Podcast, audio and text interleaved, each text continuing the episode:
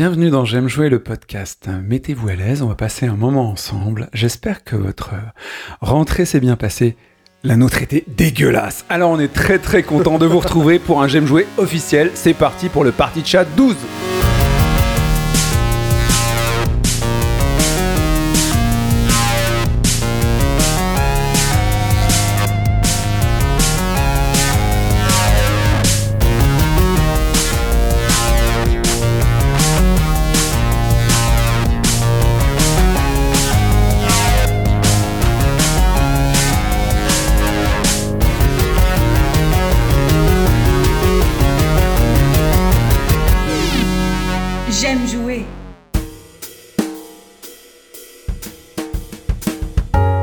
Bienvenue pour ce podcast de rentrée. J'aime jouer de retour pour le Party Chat 12 avec une équipe extraordinaire, mais pas forcément celle que vous attendez, avec un retour, celui de Adil qui n'est pas parti. Non, je suis pas parti, je suis toujours là, et je suis ravi d'être là avec vous. Bon, bah, c'est très bien. Laurent également en face de moi. Salut, je suis content d'être avec vous ce soir. Mais t'es pas très bronzé pour un basque, t'es pas parti chez toi? Euh, si, mais je suis revenu il y a un petit moment déjà. Ouais, c'est triste hein, la rentrée. hein. Guillaume aussi qui fait le son, sinon vous n'entendrez rien du tout. Bah ouais, moi je suis toujours là, hein. c'est c'est fou ça. Presque chaque, chaque, chaque euh, en- enregistrement de podcast, je suis là. Je sais pas comment ça se fait. Et parmi tous ces tauliers, deux nouveaux nous accompagnent, un demi-nouveau et un nouveau tout frais. Et quant aux autres, vous dites qu'ils sont pas là, mais ils arriveront. Tout d'abord, Damien, qui revient. Salut Yacine, salut tout le monde, merci beaucoup. Merci Damien de nous accompagner peut-être pour toutes ces saisons, j'espère en tous les cas pour certains podcasts. Avec plaisir, on va voir. Et Erwan, un ami de jeu, on a poncé, enfin essayé de poncer euh, Apex, on a fait quelques jeux ensemble et maintenant il est avec nous parce qu'il joue à des jeux beaucoup plus intéressants que ceux que j'utilise. Bonsoir tout le monde, merci pour l'invitation. J'ai reçu cette missive avec beaucoup de plaisir. Très bien. On va commencer tout de suite avec les jeux auxquels on a joué ce mois-ci. C'est parti.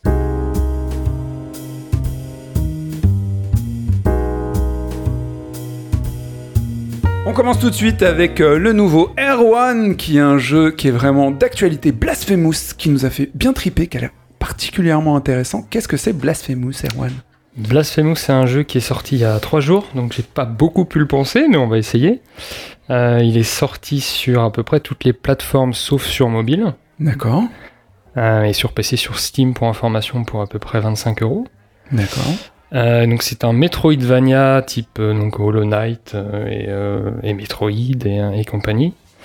Donc tu vas de gauche à droite, tu tues des gens, et après il y a peut-être des passages qui s'ouvrent et tu y retournes, c'est ça? Et des fois tu vas de droite à gauche. Exactement, c'est exactement Ah, putain, ça. C'est hyper sophistiqué les jeux, maintenant je m'y perds. Et donc? Et donc celui-là, c'est un jeu bien rétro, donc il est a priori pas indépendant, il est édité par Team 17. Donc ceux qui avaient fait... euh, Alors, quoi, il- il- les Worms Exact, ouais, et donc développé par des Espagnols, euh, The Game Kitchen, je crois, D'accord. qui ont fait avant The Last Door, qui était un point and click euh, aventure, euh, pas mal du tout, j'avais essayé un petit peu. Et Blasphemous, de peu que j'en ai vu, ça a l'air d'être euh, des Espagnols frappés par l'Inquisition, et est-ce que c'est vraiment ça quoi? Exactement ça, c'est exactement ça. Euh, c'est un design un petit peu dégueulasse, un petit peu malsain. Euh, pour ceux qui connaissent très euh, Suspiria, Ouais. Ouais. Euh, donc très très là-dessus, très sanguinolent, très euh, très malaisant, c'est vraiment le mot. C'est pas forcément gore, mais très malaisant. Euh, donc c'est vraiment le, gros aspect qui va différencier Blasphemous du reste euh, des, des Metroidvania. Faut pas forcément l'attendre sur son gameplay qui va pas révolutionner grand chose. Le level design, pareil, ça va pas révolutionner non plus le, le- ce type de jeu, mais on est vraiment sur euh, ce, ce type de, de- de- d'imagerie qui est assez, assez incroyable. Oui Guillaume? Ouais, je voulais savoir, comme tu dis, c'est c'est rétro, ça veut dire que c'est quoi? C'est euh, c'est du pixel art ou c'est c'est de la 2D C'est- quoi le rendu un peu? C'est plutôt le, le rendu qui est très euh, assez hardcore, donc assez, euh, assez vieux, dans le sens où les, euh, les ennemis vont être placés de telle manière à ce que tu vas te faire, euh, tu vas forcément te prendre le coup qui va te faire tomber pile dans les pics qui vont te tuer du premier en, en un seul coup. D'accord, ok. Donc c'est plutôt là-dessus. euh, c'est euh, pas Splatterhouse quoi, du coup. Non, mais Ah. c'est quand même bien, c'est quand même bien rétro, mais c'est propre, c'est joli. Euh, il faut aimer ce, voilà, cette imagerie un peu catholique. euh, Catholique décadente. ouais, c'est ça. Non, mais visuellement, je le trouvais plutôt classe. J'aurais pas dit que c'était rétro, en fait. Les, euh, les- les phases va animées, euh, les phases animées ont l'air assez sympas. Ouais. Enfin, si t'es de comment dire, de culture catholique et que t'aimes mettre des pinces tétons sur les De gens, euh, c'est c'est pas mal du tout. Mais le gameplay, donc tu avais l'air de dire que c'était hyper punitif et exigeant, quoi. C'est assez exigeant, en tout cas sur les ennemis de base, pas forcément sur les boss qui sont. Il va falloir apprendre les patterns, mais c'est pas non plus, c'est pas du tout insur- insurmontable. D'accord. Faut être patient. Euh, mais je disais aussi que c'est rétro parce que euh, en termes de, de feeling, on n'est pas sur un Dead Cell euh, qui va vraiment fluidifier le gameplay autant que possible. Là, on est sur quelque chose d'assez euh, d'assez rétro dans ce style-là. Il y a des petits problèmes de hitbox à la fois sur les ennemis, sur les plateformes. Donc quand tu vas essayer de sauter sur une plateforme, t'es sûr que t'es dessus, mais en fait non. Donc il y a des petits soucis comme ça, euh, peut-être en manière de finition, mais en tout cas en termes d'ambiance, euh, c'est au top. Et t'as toujours envie d'aller au prochain boss parce que les designs de boss, pour certains, sont assez incroyables. On n'a jamais vu ça, clairement. Ah ouais. Un coup de, de bébés géants et de, de trucs absolument, euh, absolument fous. Ça me fait penser à Catherine, les bébés géants. Là, tu, tu me dis un bébé géant et je vois euh, le, le bébé que j'ai pas eu avec euh, ma promise qui est en train de remonter pour m'attraper en disant papa, papa, papa. Oui, Adil. Ouais, puis le, le jeu, je trouve, euh, il y a un côté un peu énigmatique. T'as envie de savoir ce qu'il y a derrière tout ça. C'est-à-dire que c'est une imagerie. euh, ça, ça fait effectivement penser à l'Inquisition en Espagne. Enfin, tu, enfin, c'est- l'inspiration, mais euh, tu te dis, mais quel est le sens de tout ça? T'as des, des animations qui m'ont, moi, personnellement, beaucoup fait penser à Prince of Persia, notamment le personnage qui tombe et qui s'empale sur des pics. Tu vois, pour le coup, je Ouais. mais Prince of Persia genre sur euh, Atari ou Amiga quoi. Enfin des, des vieux trucs donc il y a un petit côté rétro. Mais euh, le jeu est enfin c'est pas c'est pas du tout chatoyant. Enfin c'est- un, un jeu en en 2D euh, et pas spécialement. Enfin tu vois on n'a pas les couleurs fluo euh, Mhm. des Metroidvania de ces cinq Ouais. dernières années si tu veux. Mais euh, il y a une patte qui est vraiment particulière quoi. Il y a un, un cachet qui est enfin visuellement artistiquement c'est c'est très particulier quoi. Même le personnage principal enfin ça dégaine et Ah. C'est- exactement ça, et vraiment, on peut, je, je le conseillerais vraiment pas aux gens déjà qui n'aiment pas les Metroidvania, clairement. Euh, parce que dans ce style-là, euh, si vous voulez découvrir le genre, allez directement vers euh, plutôt Hollow Knight. Mais en tout cas, si vous aimez plus généralement les Metroidvania et que cette esthétique vous inspire ou euh, vous horripile, peut-être, je ne sais pas, euh, vous pouvez vraiment essayer parce que ça, ça vaut le coup de toujours pousser pour, pour aller voir le prochain design euh, fou de boss, ce qu'ils ont prévu. En tout cas, ce que tu viens de dire, ça a direct intrigué, intrigué Damien. Il est déjà en train de regarder à quoi ça ressemble en fait. Non, mais vous en parlez super bien. Par contre, un, un jeu Metroidvania exigeant qui a des problèmes de hitbox, heureusement que vous en parlez bien à côté. hein, parce que- Mais peut-être que justement, ce que je, je- vois avec ce jeu Blasphemous, euh, ce qui intéresse vachement les gens, c'est le lore, l'univers et tout ce qui est déclenché autour. Euh, je pense que faut pas être trop euh, bigot, je dirais, ou croyant, parce que le, le peu d'images que j'ai vues, c'est très très blasphématoire euh, dans tous les sens. Enfin, le crucifix passe partout Euh, et euh, les stigmates sont partout. Enfin, pour ceux qui, ont- enfin bref, c'est compliqué quand même. Je pense qu'il peut choquer quelques personnes. Heureusement que ces gens-là ne regardent absolument pas les jeux vidéo, mais euh, ils pourraient être très gênés d'un jeu comme ça. Oui, alors complètement, il y, a des, euh, il, y a, il y a- beaucoup de choses, je pense notamment à la manière dont tu, dont tu augmentes ta barre de vie. C'est un, personnage qui est femme nue, qui, qui est transpercée avec plein d'épées et ça dégouline de partout. Donc c'est c'est très spécial, clairement. Euh, mais après, encore une fois, voilà, si, vous trouvez ça un petit peu mystérieux, si vous avez envie de découvrir la suite, euh, c'est à conseiller. Et juste le pitch en, quelques secondes pour vous donner un peu le ton sur, euh, sur tout le jeu. Pour accéder au paradis dans cette espèce d'univers, il faut euh, vivre une vie de tourment et de douleur et de, et de, et voilà, et de péché. c'est la pénitence euh, Ouais, c'est la vie du pénitent. C'est exactement ce que ça me, ça me faisait penser, ouais. Et donc, voilà, toutes les petites quêtes annexes que vous aurez, c'est l'occasion de découvrir du lore et toutes les histoires sont, sont vraiment euh, pas très chatoyantes, on va dire ça comme ça. Euh, Il y a quand même quelque chose à préciser, c'est que vous allez vraiment être récompensé si vous allez essayer d'aller explorer.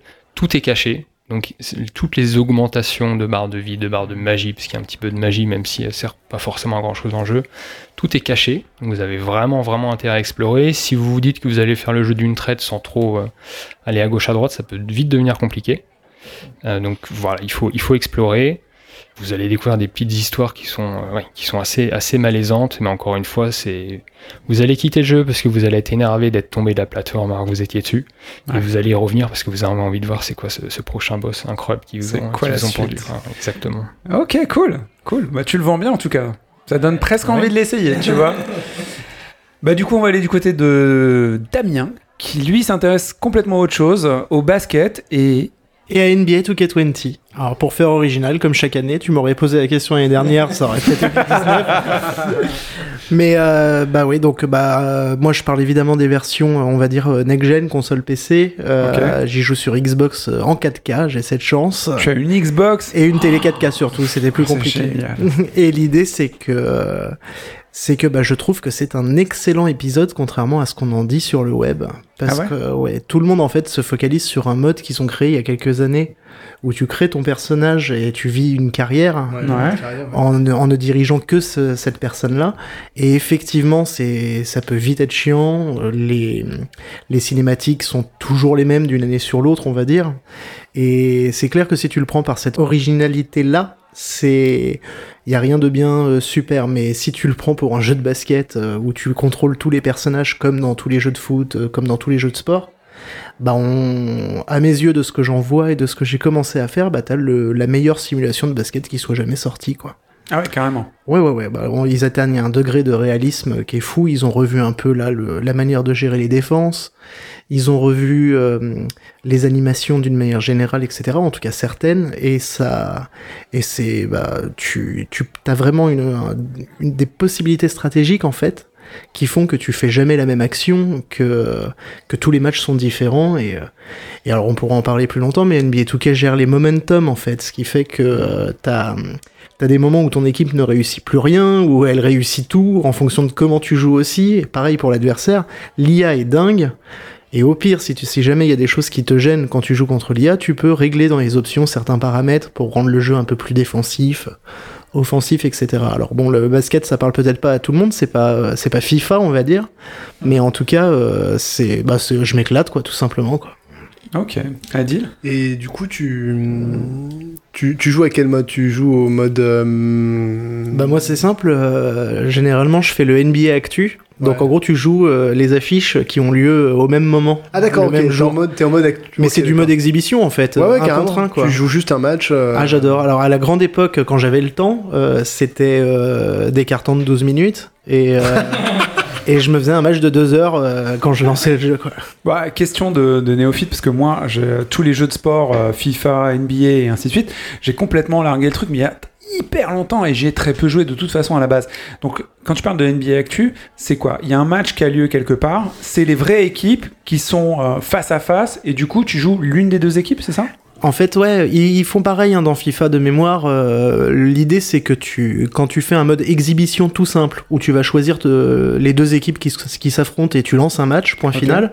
Pour habiller un peu tout ça, ils, se- ils te font des propositions de matchs qui sont les matchs qui ont lieu euh, le jour même. D'accord. Et du coup, pendant que tu joues, et c'est là, si t'aimes le sport, c'est génial, les, les statistiques qui apparaissent à l'écran en synthé euh, pendant que tu joues, c'est les statistiques de la saison en cours. Ok. Donc, euh, bah, du coup, c'est, c'est, c'est, on en est à un stade où tu, tu apprends ou découvres le sport grâce au jeu, quoi. D'accord, Adil Et quand t'es un fan de basket comme moi, c'est-à-dire qui est abonné au NBA League Pass, c'est-à-dire qui a la possibilité de regarder tous les matchs de NBA, euh, euh, bah, c'est un truc de fou en fait, parce que toi tu suis la saison NBA en permanence, donc tu connais à peu près les stats des joueurs, etc. Donc tu, tu te projettes complètement dans le truc, et puis tu- potentiellement tu peux jouer le match avant même que le match intervienne et que tu potentiellement un match que tu vas regarder après, en disant moi personnellement voilà, tu vois, je mettrais cette stratégie en place, etc. Ce joueur, je le mettrais dans le 5, majeur, pas l'autre, etc. Enfin, c'est un truc de geekos total de la, de la Du NBA, jeu. quoi. du jeu, du jeu de NBA ou du, du foot, par exemple, mais pas forcément du jeu vidéo, quoi.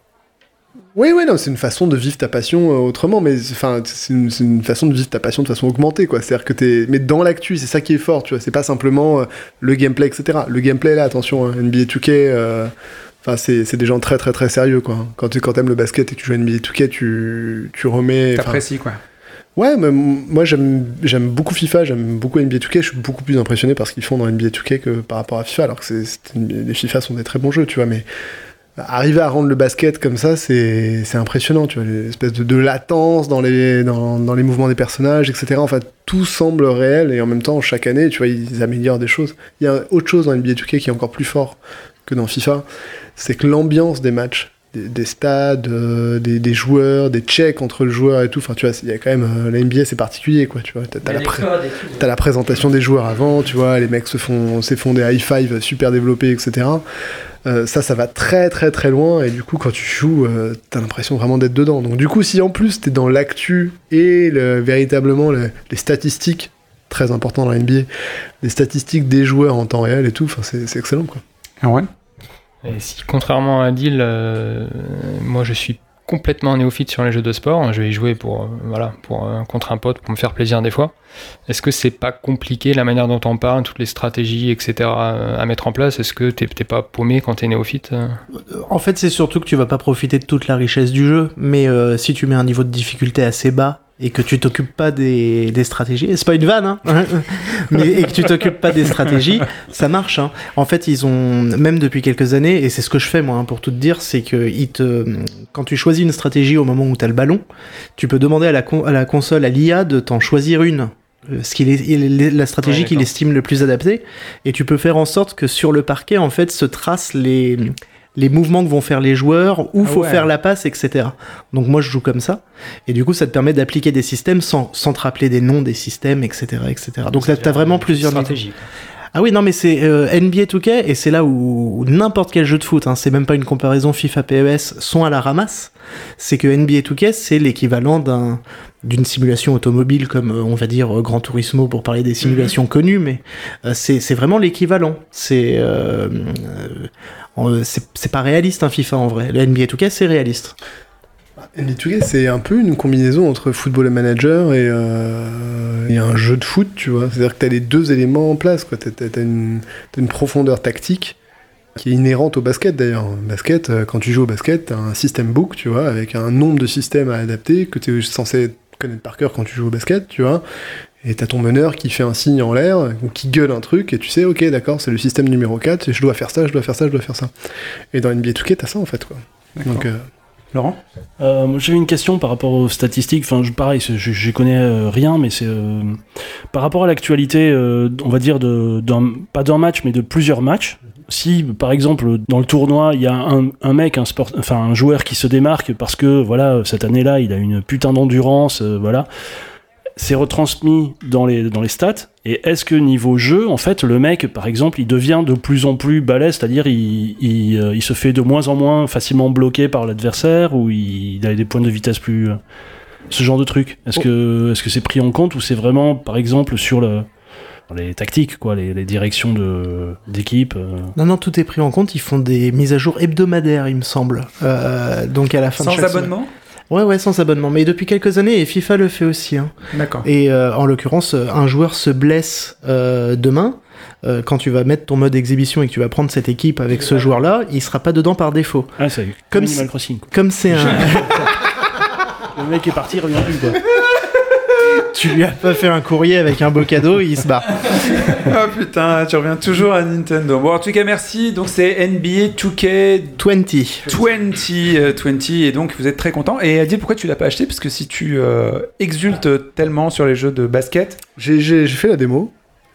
Et c'est juste qu'en ce moment, euh, je, suis dans une, je suis dans une période compliquée en termes de jeu. Mais je peux, je peux vous en parler, je peux vous en parler. Mon, mon jeu du mois, c'est. C'est Nintendo a eu la bonne idée de. de vu qu'ils ils ont arrêté de produire des, des- des Super NES mini, ils se sont dit bah, on va mettre les jeux Super NES euh, sur Switch. Donc euh, quand tu as un abonnement online Switch, tu as reçu euh, un package de jeux Super NES. Donc moi c'est ma génération, je suis fan, etc. Et dedans ils ont mis Super Mario Kart. J'avais honnêtement en ce moment, bon j'ai un bébé en bas âge donc j'ai pas trop le temps de jouer et euh, Je me suis dit, bah ça c'est le bon truc pour faire une petite partie de temps en temps, tu vois. Plutôt que de jouer à Mario Kart, euh, Mario Kart 8 sur Switch, euh, ce que fait mon fils, euh, moi je vais jouer au truc de, de grand-père, quoi. Donc euh, le, premier, le premier Super Mario Kart, quoi. Et euh, donc j'ai allumé, le, j'ai allumé le jeu et, et j'ai fait le 50 et le 100, les, Ouais. des 4 euh, D'accord. directs, Grand Prix, Grand les Prix. 4 Grands Prix directs, donc ça me fait 6 Grands Prix en tout, non 8 Grands Prix en tout, donc ça fait 20 courses. Et j'ai limé le jeu. Donc en fait, j'ai fait la, première course. J'ai souvenir. C'est, enfin bon voilà, Super Mario Kart, c'est dans mon top 10 de jeux de tous les temps. Donc j'adore ce jeu. J'ai fait la première course. Je suis oh, c'est bizarre, j'ai pas la même sensation parce que je joue avec le pad pro en fait de la Switch et pas le, le pad de la Super Nintendo. Oh. Et, euh, et ma femme, instant ma femme, ma femme était euh, à côté de moi et me dit ah mais donc euh, t'as perdu la main et tout parce que je, je, je me, je me retrouve- je me Ah, le challenge direct je me retrouve dans La le petite taloche derrière la C'est tête. exactement ça. Je me retrouve dans le gravier sur la première course et tout. Je sais, Comment stimuler son homme Une petite tête. J'étais pas très content quoi. Et de la vrombie, du coup. Tut, tut, tut. Ouais, c'est un peu ça. Tu vois. Et du coup, et parti, je fais, Ah, c'est quand même bizarre. C'est vrai que les- la manette elle marche pas très bien et tout. Qu'est-ce qui se passe tu Ma femme n'a pas tort. J'ai fait, j'ai fait une deuxième course, une troisième course. et, fait, t'es le Colombo de James toi, Et ouais. en fait, j'ai brûlé le jeu, mais genre, j'ai- faut- ok, bon voilà. Et donc, euh, donc j'ai retrouvé toutes mes sensations et, euh, et je me suis rendu compte à quel point, par rapport, au- pour revenir à un truc un peu plus d'actualité, par rapport au, au Mario Kart récent et notamment le dernier. euh, j'ai découvert ce qui me plaisait en fait dans ce Mario Kart, c'est-à-dire qu'en un tour tu peux retourner la course et simplement sur des questions de conduite et absolument pas sur l'arme que tu as, tu vois. C'est-à-dire que parce que tu conduis bien, parce que tu vas prendre euh, la bonne courbe, etc., tu peux défoncer le jeu, mais vraiment. Mais par contre, Dans le premier Mario Kart. dans le premier Mario Kart, par contre, prendre la bonne courbe, ça te fait prendre des risques de malade, en fait. Et, euh, et en fait, cette espèce de, de côté. euh, c'est 0, c'est 0% ou 100%, c'est, enfin, tu vois. T'es sur le fil en sans arrêt, Exactement, en fait, quoi. C'est ça qui est bon. Et donc du coup, Ouais. t'es là et je me suis retrouvé à retrouver les mêmes sensations que quand j'étais vraiment petit et c'était grisant et je me suis dit, ok, c'est vraiment un bon jeu quoi. J'y rejoue là. Euh, c'est en, c'est en 20 images par seconde si tu veux, t'es là euh, sur ton grand écran et tout, mais c'est en termes de gameplay c'est solide quoi. Damien? Bon, du, coup, du coup, je voulais te demander pourquoi tu passais du temps sur l'ancien et pas le, le nouveau, vu que tu l'as aussi, le dernier. Donc tu viens d'y répondre, quoi, en gros. Mais t'aimes pas le dernier? Je le trouve si. exceptionnel. Non non, il, est super. Je, non, je, je m'amuse et tout, mais en fait, il y a, les tours sont trop longs. Il y a, je veux dire, pour pour cette sensation en fait, c'est ça. C'est qu'effectivement, c'est c'est une course de longue haleine, mais moi j'y joue avec mon fils, etc. Et en fait, le jeu est trop facile, quoi. C'est-à-dire que je me retrouve premier, quel que soit le. que ce soit en 150, en 200, etc. Et au bout d'un moment, bah, en fait, soit je me prends une carapace bleue. Bah, en fait, voilà, c'est typiquement dans le premier, ca- dans le premier Super Mario Kart, il n'y a pas de carapace bleue parce qu'il n'y en a pas besoin, en fait. Parce que tu peux te faire rattraper comme ça, que ce soit par l'IA ou par un autre joueur. Et, euh, et bon, il y a plein de, il y a plein de raisons qui expliquent ça. Les, les tours qui sont pas très longs, le fait qu'il y ait que 8 personnages, que les armes soient pas complètement pétées, etc. Et que l'emphase soit mis véritablement sur la conduite. Ok. Merci euh, pour euh, ce retour de Super Mario Kart. C'est ça, euh, mais un de mes jeux euh, préférés, Switch, euh. un Switch, donc avec l'abonnement, tu peux l'avoir gratos. Avec l'abonnement, tu peux l'avoir, ainsi qu'une vingtaine de jeux, dont deux Kirby, Zelda, il y a plein, plein de jeux, quoi, le Super Mario World. D'accord. Bah, je regardais parce que je suis dans mes abonnements. C'est l'abonnement famille. Ouais, on, est ça. quasi- on est 8 ici. enfin, Ce qui manque, en fait, ce qui manque, c'est un, un petit online sur Super Mario Kart Super Nintendo. Mmh. Et là, tu vois, on pourrait se faire les parties de Ah ouais, c'est ce que j'allais dire. Il, il est donné avec le online, mais t'as quand même pas de mode online. Quoi. Enfin, c'est le jeu original. ah, c'est laisse dommage. tomber, laisse tomber. Mais non, mais c'est trop Le mec, dommage. il va se casser la tête, tu vois, à faire le, le netcode dans Super Mario Kart. Ok, bon bah essayez-le. Et de l'autre côté, Guillaume qui continue de jouer avec ses petits boutons de table de mixage. tu as joué à quoi ce mois-ci? Alors, euh, il y a bien, enfin, il y a quelques temps, avant les vacances, je vous avais parlé de deux jeux euh, Metro et Metro, euh, enfin 2033 et Metro euh, Last Light. Da, da. Deux jeux russes à l'ambiance froide et, et, et austère.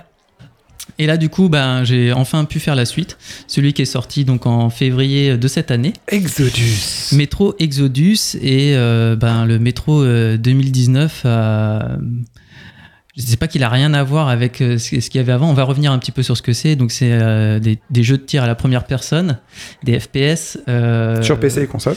Sur PC et console, ouais, tout à fait. Sur PC, il est disponible sur le- l'Epic Game Store et sur le Xbox Game Pass.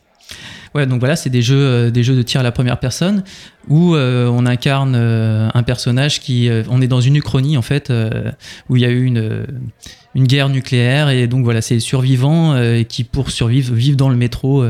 ça se passe à Moscou. Ah, c'est un cauchemar de euh, Parisien, ça. C'est le pire de Ah bah, trucs que tu peux imaginer, quoi. Voilà, et on a eu une grève il y a pas longtemps des transports. Vous avez vu ce que ça donne les voitures dans Paris? Bah là, c'est bien pire quoi. À côté, c'est tu veux pas sortir, tu dois rester dedans et attendre ton métro. Et euh, ouais, voilà, il y a les radiations partout. Enfin, et j'avais vraiment bien aimé l'ambiance euh, et euh, même le gameplay que j'avais trouvé pas si daté que ça. Et bah là, franchement, ouais. J'ai j'ai pas, j'ai pas encore fini. Je, suis- je suis- je suis arrivé au dernier chapitre, je pense. Ouais. Mais euh, bah c'est c'est super quoi. Enfin, je, je trouve ça vraiment. euh, T'as beaucoup aimé, du coup Parce qu'on avait Ah l'impression ouais. que t'aimais pas, en fait, par rapport aux deux précédents. Ah non non pas du tout. Non non non non j'ai pas dit j'ai pas dit j'ai dit contrairement aux deux précédents. Non je pense pas. Je dis, je dis Non, c'est la suite quoi. Non non je pense pas.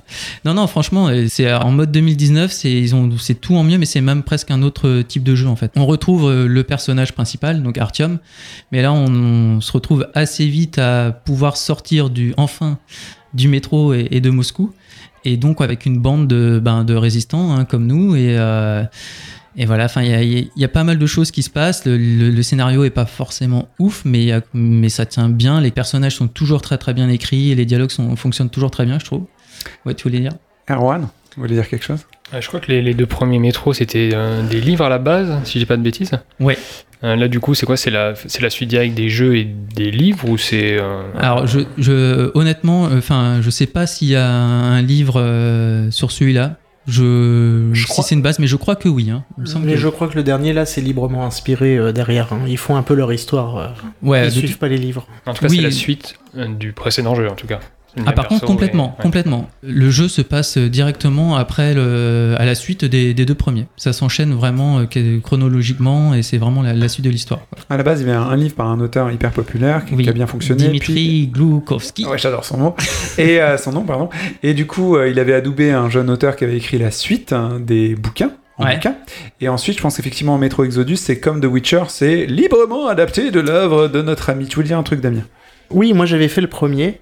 Euh, j'avais trouvé qu'au niveau de l'ambiance c'était vraiment très très bon et que euh, c'était bon pas très jouable euh, au final. Enfin, tu restes vraiment pour l'ambiance. très bon, Un mais de la merde. J'ai fait la version Redux. hein. J'ai fait la version Redux. Donc Ah oui. peut-être qu'elle est un petit peu mieux à ce Ah, bon, à l'époque, c'était la bêta euh, du Ouais, premier jeu. Et le, le, c'est vrai que bon, euh, sur l'ambiance, c'était vraiment très bien. Alors, comme tu l'as dit, hein, les, cette ambiance de, de civilisation dans le métro, ça, ça fonctionne du tonnerre, t'es à fond dedans.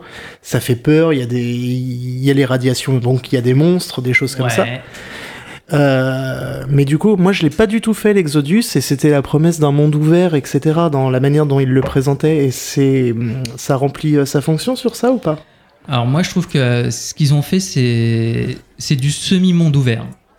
C'est-à-dire que c'est pas c'est pas un monde ouvert comme les mondes ouverts à la. C'est à la- Uncharted 4, quoi. Ouais, non, c'est c'est plus qu'Uncharted 4, moi je trouve quand même. Ah ouais, parce que moi, j'ai joué aussi et je... on sent des limites quand même. hein. Oui, oui, il y a des limites. Clairement, on est dans des cartes qui sont assez grandes où on peut évo- évoluer librement et euh, on a différents objectifs qui vont s'inscrire sur la carte. C'est pour ça que que c'est des semi-mondes ouverts parce que c'est il n'y a pas vraiment de enfin contrairement au premier aux deux premiers métros où c'était vraiment un couloir hein, pour le coup. Couloir du métro. Personne- Ah pardon, t'as pas soutenu, je suis désolé. Elle est tellement bonne en plus. je rigole tout seul à mes blagues parce qu'il y a personne Un sur jeu le à couloir. refaire, on va Je faire semblant de rien. Désolé. Non, non, non, c'est Oh, pas putain. grave, c'est pas grave. Là, du coup, on a plus blague ce russe. côté couloir, d'autant plus qu'on évolue le plus souvent à la surface. Donc, on a des, environnements beaucoup plus larges, beaucoup plus grands, avec des panoramas. On peut voir des points d'intérêt à, l'horizon et tout y aller. Mais par contre, euh, c'est pas le, pas non plus le monde ouvert dans le sens où il n'y a pas une vie folle comme euh, dans les mondes ouverts dont on a l'habitude, quoi. Moi, j'ai, euh, en t'écoutant, j'ai pas joué au précédent et j'ai l'impression que Metro Exodus est super bon quand tu as joué au précédent, euh, quand tu as vécu justement dans ce fameux couloir, en mode claustro, en mode immersion d'ailleurs dans le roman, de cette euh, limitation euh, et à la fois de vivre et d'espace et de, de survivants que tu vas rencontrer, d'un coup tu arrives au troisième, troisième chapitre, et on t'offre quelque chose que nous qui n'avons pas joué au précédent, on n'a pas, c'est une ouverture de, de fou. Nous on arrive dans un truc on a déjà joué à Horizon Zero Dawn, à Red Dead ou quoi que ce soit, on a l'habitude d'être dans la campagne, tu vois, carrément. Et on ressent pas cette ouverture de limitation comme toi, tu as pu la sentir parce que tu as suivi les deux précédents chapitres. Alors, je comprends ce que tu dis, mais en même temps, je suis pas tout à fait d'accord parce que. euh, Enfin, ce qui est intéressant dans, le- dans le jeu, c'est qu'on va voyager de zone en zone. J'ai pas envie de trop en dire non plus, euh, voilà, mais on va se déplacer dans différentes zones euh, dans le pays. Et du coup, ben, c'est pas que le fait de d'un seul coup de se retrouver à la surface, c'est que chaque zone a vraiment un truc euh, intéressant, quoi. Enfin, a son propre univers, ses propres habitants, euh, ses propres règles presque, tu vois. Enfin, et à chaque fois des objectifs à remplir. Mais bon, je trouve que ce qui est intelligent en fait dans le jeu, c'est que non seulement on a des zones ouvertes, on a un monde, je dirais semi-ouvert, et toutes les mécaniques du jeu fonctionnent super bien en fait. Moi, c'est ça que j'aime beaucoup, c'est qu'on se balade, on a une carte, donc on, enfin, si on veut regarder la carte, concrètement, le personnage, il, il regarde une carte, il voit des Ah, pointeurs, voilà, il voit des pointeurs sur sa carte, donc tu te débrouilles pour y aller. T'as même pas de Ah, ça, boussole, tu vois. Mais si t'as une boussole sur ta, sur ton, sur ton poignet, enfin, je trouve que toutes les mécaniques comme ça fonctionnent vraiment bien. Tu vois tes armes, tes armes pas sont de. GPS magique. Il faut les réparer de- et tout. Enfin, Ok. on- ouais, ouais, voilà. Il y a, il y a tout ce côté, euh, je trouve, qui est dans, dans l'immersion et dans les interactions que tu as avec les personnages, ça va dans le même sens. C'est assez, juste, c'est assez bien fait, quoi. Et, euh, Et du coup, tes soins, c'est peu comment fraises. Tes soins, est-ce que tu te soignes réellement? Tu Ah fais oui, des tu te soignes, tu te soignes. Bah, du coup, tu as tout un système aussi de craft. Où tu vas ré- ré- récupérer donc des, bah, des, des ressources et puis euh, tu vas pouvoir euh, fabriquer des soins, euh, euh, des armes, des munitions. Alors non, tu peux pas fabriquer des armes, mais enfin si des, des Si, cocktails des molotov, des choses tu peux comme les ça. fabriquer, hein, des munitions littéralement. Ouais. Ouais, et des, des bombes et tout ça. Mais euh, et puis t'as aussi, tu gardes ce côté-là de aussi de, de métro, euh, des anciens métros où tu as quand même des ressources finalement limitées. Et il va falloir quand même faire des choix entre des fois ben, faire du soin ou faire des armes en fonction de la situation que tu vas aborder. Tu sais pas forcément toujours dans quel traquenard tu vas te retrouver. Donc euh, bah, moi je trouve ouais, j'étais assez, euh, assez conquis par, par les mécaniques de jeu. Je trouve que ça fonctionne super bien avec l'univers et euh, voilà. Enfin, j'ai été pris de, j'étais bien pris dedans quoi en tout cas. Donc un bon jeu de survie. Ouais, la survie, c'est un peu exagéré, non. C'est pas, c'est pas vraiment un jeu de survie, mais. Oui, à dire Ça coûte combien? Alors, je crois qu'il est aux alentours. Enfin, il est, le, le prix varie. Forcément, quand il est sorti, Ouais, il devait être à 60 euros. Aujourd'hui, je pense qu'on peut le trouver autour de 45 euros. Et sinon, pour 3 euros pour le, sur le Game Pass. D'accord. Donc, euh, sur PC. Après, sur, euh, sur les consoles, j'imagine que c'est dans ces eaux-là C'est en train de baisser à l'heure où Ouais, on il- parle, il est sûrement vers la trentaine. hein. Ouais, pourtant, pas- le, pourtant le, le jeu est sorti il y a pas si longtemps que ça. Il est sorti en février. Et euh, là, vient de sortir le premier DLC. Euh, sur le jeu et c'est carrément une histoire différente c'est un petit scénario euh, Comme part. Uncharted, tiens. Voilà, exactement. Comme Uncharted comme 4. Uncharted, ouais. beaucoup plus comme ça, effectivement. D'accord. Voilà. Parce que moi, Et il a l'air vraiment super bien. Où on, enfin, je- je- ce que j'ai vu, euh, on incarne un t'as envie général. jouer. Bah, ça m'a donné envie, ouais. On incarne un ou deux généraux, je crois, en parallèle, je pense, chacun dans leur histoire, et ils cherchent à sauver leur enfant. Donc, il y a dans le métro. Et euh, il y, a, il y a toute une relation avec. Ah ouais, c'est en l'enfant, pleine euh, euh, PMA donc.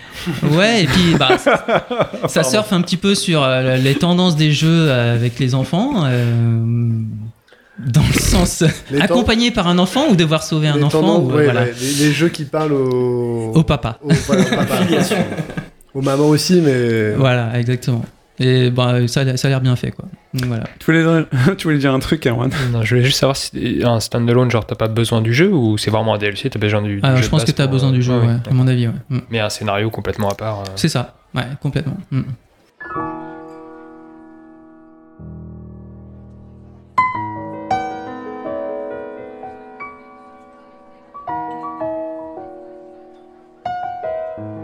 Du coup, euh, merci euh, Guillaume. Avant de donner la parole à, à Laurent qui vient de raconter une, une très grande épopée, donc je vais lui laisser un peu de temps.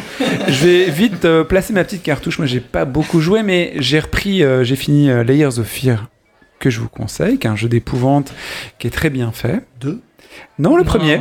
le- Le premier qui vaut absolument rien. Je crois que ça doit valoir euh, 5 euros sur console et rien sur des stores euh, euh, PC.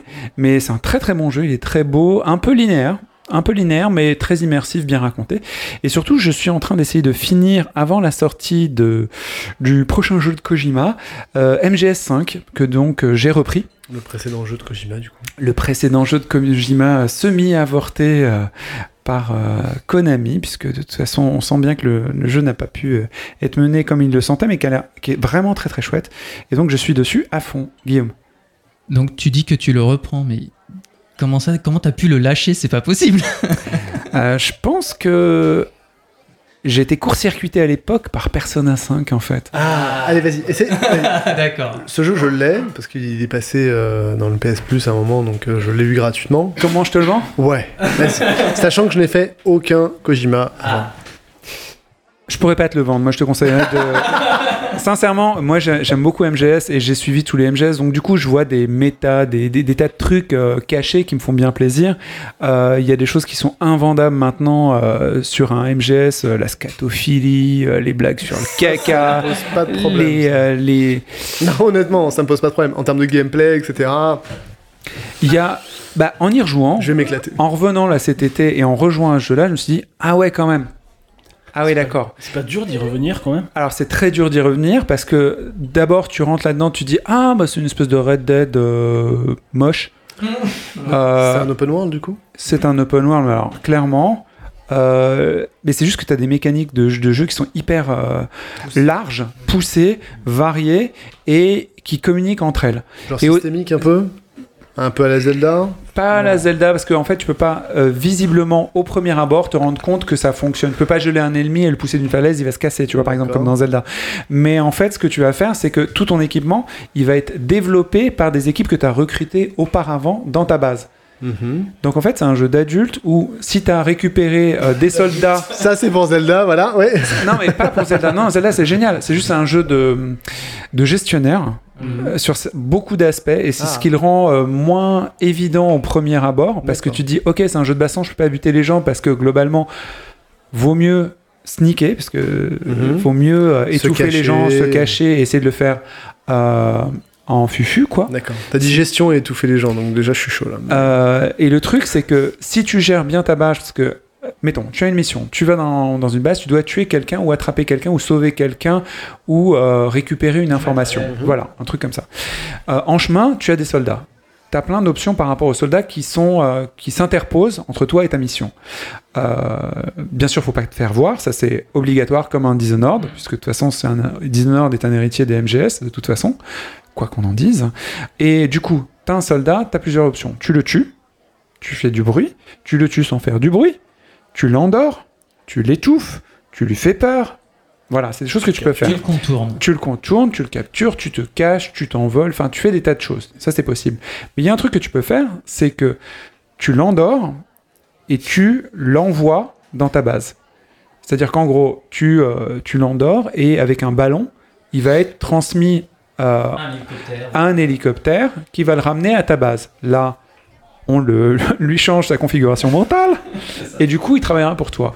Et euh, quand tu repères dans une mission tous tes ennemis, tu as avec tes jumelles la capacité de, de, voir quelles sont ses aptitudes physiques, mentales et professionnelles. Et c'est le troisième euh, point qui est important parce que professionnel, du coup, tu es en mode DRH et tu récupères, tu te dis par exemple dans une mission où tu dois tuer quelqu'un, tu vas pas tuer quelqu'un, mais tu as vu quelqu'un qui est très bon en recherche et développement, qui a ce mec, il faut que tu le recrutes, il faut que tu le draftes. Donc ta mission d'un coup prend un autre tournant, tu dis ok, lui, il va me servir. Ça, c'est un, un élément. Et il y a pareil pour la baston, il y a pareil pour tous les éléments de tous les métiers possibles dans l'armée. Une fois que tu as drafté ces gens-là, ben, qu'est-ce qui se passe? C'est entre deux missions, mais tu, tu dis, ou même pendant les missions, tu envoies des ordres à ta base en disant il faut me développer cette arme, j'en ai besoin. Il faut me développer ce, ce camouflage pour mon chien, parce que tu as, aussi des. Enfin, c'est endémique le truc, c'est énorme. Parce que j'en ai besoin. Ou alors, il faut former un commando, et lui, c'est un chef de guerre, donc il faut qu'il forme 10 hommes, je lui donne 10 hommes, je, je lui donne un micromanager 10 hommes pour qu'il que quand je veux envahir telle base, je puisse appeler 10 hommes pour défoncer. Enfin, c'est un truc de malade, mais c'est pas visible au premier abord et pas sur les premières missions. En plus, ta base, tu peux la gérer en mode mini-sim, entre guillemets, gérer des modules et des, euh, bah, ton département R&D, ton département soins, ton département machin, ton truc pour les, euh, pour les, euh, pour les enfants. Il y a plein de choses, Enfin, c'est un, peu éloigné dans le, dans le... Je vais pas faire de spoiler. Mais il y a beaucoup, beaucoup de choses que tu peux faire. Et ce qui rend le, le jeu opaque au début. Parce que moi, je suis revenu, je me suis dit, ok, je vais désinguer des gars, c'est rigolo. Je venais de me faire une partie de sniper elite, je suis arrivé, ouais, j'ai un sniper, tout, tout. Et hop, il y a un mec derrière moi ou un hélicoptère qui m'explose en deux, quoi. Là, je dis, ah, oh, chier, oui, c'est MGS, j'avais oublié. Et il y a ça, et en plus, il y a le côté euh, mythologie d'MGS, qui là est beaucoup plus bas parce que clairement Kojima n'a pas eu le temps. C'est qu'il y a des méta surréalistes. Mais réellement surréalistes, pas dans le sens où tu es étonné, surréalistes dans le sens semi-poétique. C'est-à-dire, euh, pour faire passer le temps, bah, il va allumer un cigare électronique, et le temps va défiler, et à ce moment-là, il va avoir des rêveries. Il peut se cacher dans des boîtes en carton et personne ne le voit. Euh, Ouais, il y a des trucs mystiques et notamment, il y a des personnages mystiques, des rencontres mystiques et Voilà. des instants mystiques quand tu rentres à ta base. Des fois, il se passe des trucs assez dingues. Tu sais jamais quand tu vas rentrer à ta base de ce qui va se passer des fois. Enfin, Ouais, c'est surprises dans le jeu. Ça, ça, c'est Là récemment, je disais à Virgile, qui est ultra fan de MGS, écoute, là je suis à la mission euh, 18, je sais qu'à la 22, il y a un twist, parce que du coup, Mm. en clair, le jeu devient multi. C'est complètement fou, enfin d'une certaine façon. Et c'est très loin, hein, 18, c'est énorme. hein. Donc je, je vais faire cette mission 18, je rentre de vacances, je suis en mode sniper elite, genre, moi clairement je suis un kangourou dans un jeu, enfin c'est ridicule ce que je fais. Je perds, je perds, je perds, et après je me dis ok, vas-y. Et je me reconfigure et je fais la mission. Je pense avoir fini la mission, et là la mission commence. C'est exactement ce que disait Guillaume. C'est que la mission commence à un moment où tu t'y attends pas, et c'est ça qui est génial avec MGS, avec euh, Kojima, c'est que le jeu, malgré sa frugalité, parce qu'il est moche à l'heure actuelle. Death Stranding le sera pas, mais celui-là est ultra moche. C'est que tu as l'impression que tu rien en main pour jouer, ton gameplay est limité, mais tu as des surprises, des, parfois des mind blown, euh, où tu dis waouh Et donc je fais la mission qui vient de commencer, auquel je m'attendais pas, et quand je la finis, je suis encore plus interloqué. Et je me dis waouh Et c'est un jeu qui est pas narratif à MGS5 contrairement au précédent. Parce que les précédents, t'es toujours pris par la main par des cinématiques durent 40 minutes, ah, pitié. Alors que t'as quelque chose d'autre à faire, t'as peut-être un enfant comme toi à dire, ou d'autres, et c'est très compliqué. Oui, Guillaume? En tout cas, le- enfin, moi je trouve pas du tout que le gameplay soit bloqué. En tout cas, plus tu avances dans le jeu, plus tu euh, ouvres des opportunités de d'aborder une mission, enfin de faire des trucs. C'est les possibilités dans le jeu, c'est un vrai bac à sable aussi. Quoi. Il y a un côté assez bac à sable, je trouve. Un vrai le- de vrai, ouais, pour le Ouais. coup. Euh, alors c'est pas systémique comme, comme Zelda, mais il y a, il y a quelque chose d'assez profond, de très très profond même dans, dans le gameplay. C'est c'est assez dingue. De toute façon, on en parlera tout à l'heure de Death Stranding et des liens qu'avec ça. Mais en tous les cas, je m'éclate et je vais essayer de le finir avant la sortie de Death Stranding pour être prêt et avoir les armes philosophiques pour euh, y arriver. Voilà. Tu pourrais t'en arrêter là parce que c'est la fin qui est pourrie dans MGS. Ah, tu l'as fini donc. Bah, fin de budget, fin de, fin de boulot chez Konami peut-être Ou fin de scénariste, a priori, bah tu verras. Ah oui, d'accord. Bah, de toute façon, il y a des choses, il n'a pas pu clairement finir son jeu comme il le voulait de toute façon. Donc euh, ça se ressent à un moment donné. ouais. Euh, Virgile, il serait pas content. Il Ah non, pas Virgile est d'accord, hein, il le sait. Il a, enfin, euh, Ah, là-dessus. j'ai pas ce souvenir-là, moi. Je surtout, Virgile trouvait est la pas là, donc, euh, Ouais, Ah, bah, Bah, de toute façon, on va l'annoncer au prochain podcast de Partie Chat 13 avec Virgile, Mathilde et Manu. On va en parler parce que moi j'aurais a priori fini hein, quand même hein, dans deux semaines. euh, je pense que je pourrais le faire. j'ai toujours pas fini. De l'autre côté, face à moi, un explorateur du futur, le Christophe Colomb du jeu vidéo, le- l'explorateur de World of Warcraft, euh, les terrains finis, il ne connaît que ça, il fait des cartes postales de jeux vidéo. Il a donc joué à No Man's Sky Beyond Laurent. Ouais, alors euh, j'ai repris No Man's Sky que j'avais acheté euh, lors de sa sortie en 2016, Comme tout le monde. comme tout le monde, mais pas comme tout le monde. Enfin, disons que je j'y ai joué pendant un petit moment et euh, j'ai vraiment essayé de le défendre. Euh, Alors je fais un point, si tu permets. No Man's Sky est un jeu sorti avec une très belle promesse. Vous allez pouvoir explorer absolument tout l'univers de façon procédurale. Tout est autogénéré et tout vous est ouvert. Vous êtes à l'exploration spatiale, un nouveau conquérant. Le jeu vous est offert. Allez-y, commencez. Sauf que la promesse n'était pas tenue et que le Bah, jeu était un peu loin tanké. de là. Ouais, loin de là. C'est ça qui a fait déchanter pas mal de gens. Moi, j'ai essayé de, de quand même de m'y coller pendant quelques semaines, quelques mois, Parce que t'es gentil. parce que je suis gentil. Mais c'est vrai que je l'ai laissé tomber, je pense, peu avant la première mise à jour du jeu. Donc c'était en novembre 2016. Il- déjà, il commençait à sortir une mise à jour euh, qui mettait en place déjà le- la, euh, la création de base. Donc, euh, mais assez sommaire, c'est-à-dire que quand on arrivait sur une planète, il y avait des endroits spécifiques sur lesquels on pouvait se poser. Si on voulait faire une base, en fait, on revendiquait un site. On revendiquait un site en disant j'ai découvert cette planète à cet endroit-ci, à ce spot-là. Vous avais dit, Christophe Colomb. Point barre. Ouais. Et puis en fait, mais c'était vraiment pas du tout le- le- la promesse d'exploration. De... Et c'est venu au fur et à mesure. Ils ont pas lâché le jeu. C'est Hello Games qui a fait le, qui a fait le jeu. Et effectivement, ils- au début, ils ont pris des sauts de, de, de merde euh, sur la tête. Et contre toute attente, ils sont pas dégonflés. Ils ont, ils ont bossé, ils ont fait leur mise à jour. Alors euh, au début, on a pu dire oui, mais c'est l'opportunisme, c'est trop tard, il fallait le faire le- au moment de la sortie du jeu. Ils ont rien lâché, ils ont continué, ils ont sorti une à deux mises à jour euh, par an jusqu'en 2019. Ils en ont sorti vraiment des, des très grosses, euh, notamment. euh, alors tout le temps, on- ouais, Next, qui a été vraiment. euh, il y avait eu Fondation, je crois, en 2016, c'est ça, novembre Pour la 2016. base. Ensuite, en août suivant, Next, je crois. Et puis, il y avait refonte graphique du jeu. C'est pas complètement différent, mais refonte graphique des textures et notamment de, de, on va dire, de l'homogénéisation des, des personnages, des créatures que tu rencontres. C'était pas des, des espèces de créatures complètement what the Pour fuck. éviter que ce soit complètement dégueulasse en Voilà, c'est ça. Ils ont commencé à travailler sur le principe de climat, de tempête, de choses comme ça, qu'il n'y avait pas forcément avant. Enfin, c'était euh, c'était une planète, il y a la tempête tout le temps, H24. Là, il y a des moments de calme, des choses comme ça, oui. Alors moi j'ai une question, mais c'est juste pour te raccourcir en même temps. Trois ans plus tard, est-ce que ils ont, si tu achètes Oui, maintenant bah, je voulais en venir, oui. ce jeu Beyond, Ouais. euh, No Man's Sky Beyond, qu'est-ce que t'as dans ta boîte? Qu'est-ce que tu fais? Alors, bah, tu fais ce qu'ils avaient prévu en 2016. non, mais vraiment, Ok. en- tout en mieux. Il y a- C'est vraiment tout en mieux. C'est-à-dire que l'approche du scénario et du gameplay est vachement plus impl- claire et impliquante que- qu'en 2016. En 2016, t'arrivais, on te disait bon bah voilà, démerde-toi, euh, tu vas crever dans H dans, dans 3 minutes si tu trouves pas du cobalt euh, ou de l'oxygène.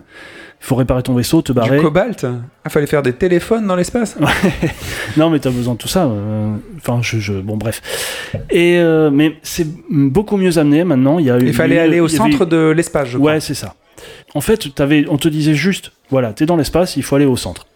C'est comme le centre-ville, c'est là où ça se passe. C'est un bureau Ouais, de tabac et ainsi de suite. Alors que maintenant, on t'a, on t'a ramené vraiment des couches d'histoire qui sont mieux amenées et qui te permettent de beaucoup mieux appréhender le gameplay, le farming du jeu, qui est beaucoup plus euh, simple qu'avant, enfin beaucoup plus euh, accessible dans la mesure où t'as pas besoin de de farmer des kilotonnes de trucs pour te Qu'est-ce que euh, tu, tu récoltes des ressources pour fabriquer des choses ça tu en récoltes des ressources. Avant, tu récoltais des ressources juste pour survivre et pour alimenter ton vaisseau pour aller au centre de la planète. Au bout de trois semaines à faire ça, tu, tu laisses tomber quoi. Trois semaines, littéralement trois semaines Non, mais trois semaines de jeu. Enfin, je veux dire. euh, Ça veut dire quoi, trois semaines de jeu? Deux, deux heures? De, de oui, temps deux réel heures, humain deux heures en temps. euh, ouais. Euh, Deux maintenant, heures à en fait, de maintenant, caillasse, ça- c'est chaud. quand même. maintenant le, le farming, il te sert toujours à, bon, à survivre, à, à alimenter ta combinaison en oxygène, à réparer ou enfin à augmenter ton vaisseau, à construire des bases, à, à te permettre d'explorer euh, plus simplement euh, des, des planètes, euh, notamment les, les lacs ou les océans que tu pourrais croiser. D'accord. Et il est plus facile, il est plus rétributeur. Ça te, t'as plus facilement euh, accès à des, à des ressources, enfin, C'est-à-dire que à le des côté, améliorations. le côté survie est vachement atténué par rapport à avant. Ouais, ouais, il est vachement atténué. Ça te permet plus de moins stagner. Parce que tu vois, on te parlait de survie, mais tu voulais avancer dans l'histoire, mais t'avançais pas parce que tu passais ton temps à farmer pour pouvoir avancer juste à la galaxie suivante. Là, t'as, c'est plus confort. Et du coup, euh, tu, tu parles de scénario qui en plus. Moi, j'avais joué effectivement en 2016 un petit peu. Il y avait, pour finir, pas de scénario. Non, Est-ce que maintenant, tu le rapprocherais plus genre d'un Subnautica ou j'ai pas joué à Euh, Subnautica, donc ça va être difficile. Mais ponctuellement des, des, des événements qui pop Mais t'as- et oui, il y a des intrigues. à résoudre Il y a des intrigues, c'est-à-dire que là, tu. Assez rapidement, c'était peut-être pas le cas en 2007, je me souviens plus très bien, mais assez rapidement, tu sais que tu es quelqu'un dans le jeu. T'es pas un explorateur lambda, tu es un voyageur. et il y a d'autres voyageurs. Et il y a un endroit que tu dois trouver. C'est pas le centre de l'univers, c'est le Nexus, c'est un autre truc. C'est une anomalie spatiale qui va t'expliquer d'autres choses. Donc tu te débrouilles pour y aller, et une fois que tu y es, ça te, il y a des ramifications qui se créent dans le scénario. Et en fait, ça fait vachement vagabonder ton imaginaire et surtout la notion de d'infini et de temps, parce que le temps est très relatif et il te l'explique bien dans le jeu. Et, euh, et c'est assez intéressant. Enfin, pour peu que tu t'intéresses un peu au mystère des étoiles, même si tu es complètement euh, lambda comme moi, J'adore Bah, Outer Wilds. bah ça fait Ça, euh, ça fait voyager quoi. Enfin, c'est vraiment cool. Mais du coup, euh, tout ce que tu dis, tout ce qui est scénarisé, est-ce que euh, le ressort, c'est ça titille euh, ta curiosité? Est-ce que c'est du mystère? Ou est-ce que c'est quelqu'un. euh, est-ce que ça intéresserait uniquement quelqu'un qui, qui est explorateur euh, spatial, qui Non, est intéressé euh, par la NASA et des trucs comme Alors, ça? en fait, tu peux aborder le jeu de plein de manières complètement différentes. Le jeu est prévu, en fait, il a plusieurs couches de C'est pour de qui, gameplay. voilà. Ouais. T'as les gens comme moi qui veulent explorer, tu sais, de façon un peu, euh, un peu simpliste, un peu simplette même, mais, mais qui veulent explorer l'univers, tu vois, se faire, s'émerveiller, ouais, voilà, s'émerveiller de, de, naïf. de, de nouveautés. Tu tombes sur une planète et il y a une, une- une immense euh, monolithe noir, voilà, tu vois, un peu comme dans 2001. euh. Et voilà, et c'est un portail euh, qui t'emmène vers euh, d'autres galaxies, mais tu peux pas le prendre parce qu'il faut des codes, etc. Et tu peux axer ton aventure sur l'exploration. Tu as une carte spatiale qui t'indique euh, toutes les galaxies à proximité et tu as un tracé euh, automatique, mais tu peux faire ton propre chemin. Et il t'indique les planètes les plus proches, voilà. Donc, dans tu ce, peux. dans Attends, ce cas-là, juste pour aller dans ton sens, dans ce cas-là, là, le mystère, il est écrit sur la pierre. C'est pas un bonhomme qui arrive. Si, enfin, euh, tu rencontres, tu rencontres d'autres personnages qui ont fait partie plus ou moins de cette fameuse anomalie et qui ont des points de vue complètement euh, différents sur euh, sur les enjeux de comment dire d'aller au centre de l'univers. Est-ce que ça vaut le coup d'y aller? Est-ce que c'est dangereux d'y aller? Pourquoi y aller? Est-ce que tu vas pas déclencher quelque chose en y allant? Donc il y a plusieurs personnages comme ça. Donc ça donne envie d'enquêter, quoi. Ouais, voilà. Ensuite, tu as une deuxième couche qui est économique, c'est-à-dire que tu peux avoir avec cette même carte de la galaxie ouvrir un filtre qui te permet de, de regarder la carte de la galaxie comme étant une map monde de l'économie galactique.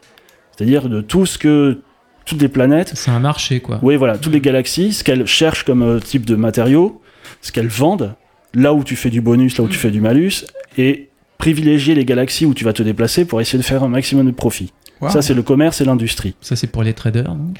Tu as la carte aussi pour tous les mecs hyper qui veulent, impressionnant, ça. qui veulent partir au fight. C'est-à-dire que tu as des galaxies où tu as des. euh, où tu es en, on va dire en odeur de sainteté, et d'autres où euh, tu rentres, tu te fais piller la gueule. Quoi. C'est C'est la la- Evenline en fait. Tu Ouais. Et du coup, tu peux fil- euh, filtrer ta galaxie pour aller uniquement dans les zones où il y a un maximum de conflits et euh, enfin, euh, désinguer un maximum de pirates pour te faire du, du fric comme ça. Quoi. Et du coup, avec ces filtres, tu peux choisir ton type de gameplay en fonction du joueur que tu es. Tu mets le Exactement. filtre et tu profites euh, baston, gestion, découverte et ainsi de C'est suite. ça. Et il y a des mecs, donc j'ai vu C'est des génial. vidéos qui, qui faisaient des tutos pour gagner, tu vois, des, des millions d'unités euh, en, commerce en, euh, en, une, en une heure de temps. Mais c'est pas, c'est pas du type, c'est-à-dire qu'ils disent, voilà, pour que ça marche, il faut récolter tel type de truc. Vous savez que, parce que le temps est hyper important dans le jeu. Une demi-journée dure 15 minutes, je crois, de jeu. Ok. Et il disait, donc voilà, vous savez que telle plante, par exemple, si vous voulez faire le- le- du commerce avec des plantes, telle plante, une fois que vous la plantez, elle éclot en 3 minutes. Du commerce avec les Vous plantes. pouvez planter, il faut que vous... Je vais voir la gueule des, youtubeurs là. des business plans, il y a des business plans de malade, quoi. Mais yeah font, man Mais oui les mecs, ils t'expliquent, voilà, euh, donc, euh, donc voilà, vous faites votre récolte. Si vous, si vous faites un champ avec une centaine de plantes, vous pouvez. Enfin, et les mecs, ils, ils optimisent à fond. Ils disent, Mm. voilà, pendant que ces plantes poussent, vous pouvez partir au marché, euh, vendre ce que vous aviez déjà euh, Mm. fait. Enfin, et le temps que vous reveniez, il s'est écoulé quelques minutes. euh, Enfin, et du coup, vous récupérez votre deuxième récolte et ils font, tu vois, euh, D'accord, des temps. cycles. des cycles. Erwan Et du coup, l'économie, elle est, elle est partagée entre tous les joueurs. C'est cette partie-là, les multiplayer, ou c'est un marché qui est figé entre Non, non, guillemets, non. euh, Alors, euh, scénarisé ça, ça, c'est un truc euh, sur un pan sur lequel je me suis pas penché particulièrement, mais il me semble bien qu'il y a l'économie multijoueur. De toute façon, il y a du multijoueur dans le jeu. En clair, t'as pas vendu de la weed, quoi. Non, non. moi je suis dans la, moi je suis, euh, je fais ma petite, euh, j'ai trouvé ma petite, euh, ma petite ferme. Je me suis trouvé une petite planète tropicale où il y a pile ce qu'il faut, t'es 19 degrés, tranquille, il fait beau. Il n'y a pas de tempête, euh, il y a pas de tempête radioactive. Il y a un petit lac. Je me suis planté une, euh, une ferme avec une petite terrasse en tech. Du J'ai saucisson. un petit laboratoire. j'ai un petit- Je me suis planté, je me suis planté. Beau euh, jambon là, bien. non, mais je me suis fait, un- je me suis fait une, euh, une cave, enfin une cave. Sérieux un- un- une- je me suis fait un bunker parce que tu peux terraformer le terrain aussi. D'accord. Donc tu peux faire des, des trucs en sous-sol, euh, donc euh, tu l'alimentes en électricité parce que ça, il y a tout le, tout le pan euh, fabrication, création d'usines, enfin de base d'énergie, euh, donc c'est pas aussi poussé qu'un Satisfactory. fa- Satisfactory, mais Ce jeu de fou. bah, tu peux faire, tu peux faire du- des réseaux électriques, euh, des interrupteurs, tu peux automatiser, tes, tu peux automatiser tes- les fonctionnements de tes, de tes appareils, enfin. Mais c'est un jeu fou. monstre là maintenant. Ah, mais c'est, là, c'est un vrai jeu. euh. Alors, quand le, le- la semaine du lancement, euh, quand, il, quand la mise à jour De est Beyond, sortie, tu veux dire. de Le lancement Beyond, 2019. De Beyond 2019. Je bossais pas la semaine suivante, je bossais pas. Donc j'ai joué toute la semaine, 5 heures par jour, tous les jours. Ah ouais. Et, mais, euh, mais je me suis éclaté. Enfin, il y a des moments où tu peux te dire, voilà, aujourd'hui je vais hyper loin. Je- J'ai j'ai mes ressources, j'ai acheté du, euh, des- les, les cartouches de- de- d'essence, là, je sais pas quoi, euh, pour, euh, pour euh, partir voyager. Tu vas à l'autre bout de la galaxie. Ce qui a l'avantage, c'est que maintenant, tu as, des téléport- t'as des portails, téléporteurs. Donc du coup, tu peux aller aussi loin que tu veux. Si tu trouves un téléporteur euh, dans une base, tu reviens chez toi. Donc euh, le soir, tu es rentré pour le goûter, il n'y a pas de souci. Et le saucisson et la Et, euh, cave.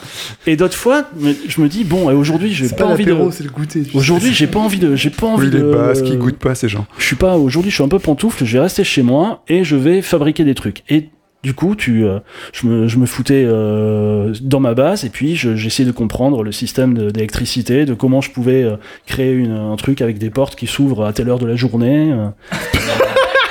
Non mais tu vois, un truc, un truc facile, un truc simple. Non mais un truc simple pour que, un truc simple pour que une machine tourne H24, il faut l'alimenter en électricité. Tu peux utiliser des panneaux solaires, sauf que la nuit ça marche pas. Donc il faut que tu Ah, ça me stresse ce il que faut, tu il dis. faut que tu alimentes euh, ton panneau solaire, que tu stockes l'électricité en, en l'énergie en plus dans une batterie Ah. qui va se déclencher la nuit pour que ça alimente pendant la nuit ton truc. Mais c'est, tu vois, c'est tout un cheminement qui est vraiment cool. T'as- T'avais ce genre de, de- enfin pas avec le temps, mais euh, ce genre de mécanisme que tu trouves dans, euh, c'était quoi le, le jeu de euh, avec Sackboy là. euh, Little Big euh, Planet. Little Big Planet, tous ces jeux tu sais, de, de, de construction, de physique, où Oh t'as as là. des mécanismes. Damien, tu voulais rajouter un truc Non mais c'est génial. euh, Ah ouais euh, Bah en fait c'est- génial de te dire qu'ils ont inventé un, une gal- enfin un univers où en gros c'était la promesse de départ et ça c'était tenu dès le départ. hein, c'est que tu tu ne peux pas humainement tout faire. C'est pas possible de visiter toutes les planètes. C'est pour ça qu'ils utilisaient le. bien ta façon de le dire. C'est pour ça qu'ils utilisaient le, procéd- le procédural. Parce que y- les planètes, ils les ont pas créées à la main, justement, il y en a tellement. Et, et de te dire que tu, tu, tu peux pas visiter toutes les planètes dans ton jeu qui est tellement immense, et que tu vas passer 5 heures de ta journée à faire ouvrir une porte sur 3 mètres carrés de la map qui, Eh ben qui est infinie. Non, mais c'est génial, moi je trouve ça génial. C'est que tu, bah, comme tu disais, tu le consommes comme tu veux, quoi. Ouais. T'as une bonne notion voilà. de ta propre Et échelle, du coup, alors euh, dernier truc, euh, je sais pas si vous, enfin, j'y pense alors je le, je, je le dis. Euh, quand j'ai acheté le, quand j'ai retéléchargé le jeu, parce que j'avais vendu ma version physique, il était le, le- la semaine de la sortie du, de Beyond, il était à 19 euros sur le PSN. Euh, c'est disponible aussi sur PC. Et depuis, j'ai un pote, je lui en ai parlé, il dit Oh, je vais le télécharger. Il est passé à 55 euros le jeu Ah, en téléchargement. Donc, Ah euh, il y a eu un DLC sur le prix. Ouais. ok, bon, on va s'arrêter là. En tous les cas, tu le vends particulièrement bien. Moi, ça me stresse énormément parce que c'est un jeu qui ressemble vachement à du travail, donc j'ai beaucoup de mal, mais je vois les, les opportunités qui s'ouvrent quand, on a un- quand on a un peu d'imaginaire et qu'on voit les jeux différemment. Donc, euh, One Man's Sky, c'est ça? No Man's Sky, No Man's pardon. oui, euh, No Man's Sky, Beyond. Ah, Il y a une vue à la troisième personne qui est vachement agréable en vaisseau aussi. Pour se balader, euh, c'est vachement plus fluide. euh, enfin, Si ça se trouve, il y a vraiment même tout des, plus cool. des modes aussi pour. euh, Enfin bref. Euh, si vous voulez vraiment prendre euh, du temps, euh, une année sabbatique, euh, No Man's Sky Beyond. C'est ça? Très bien. On va passer maintenant au tour d'horizon.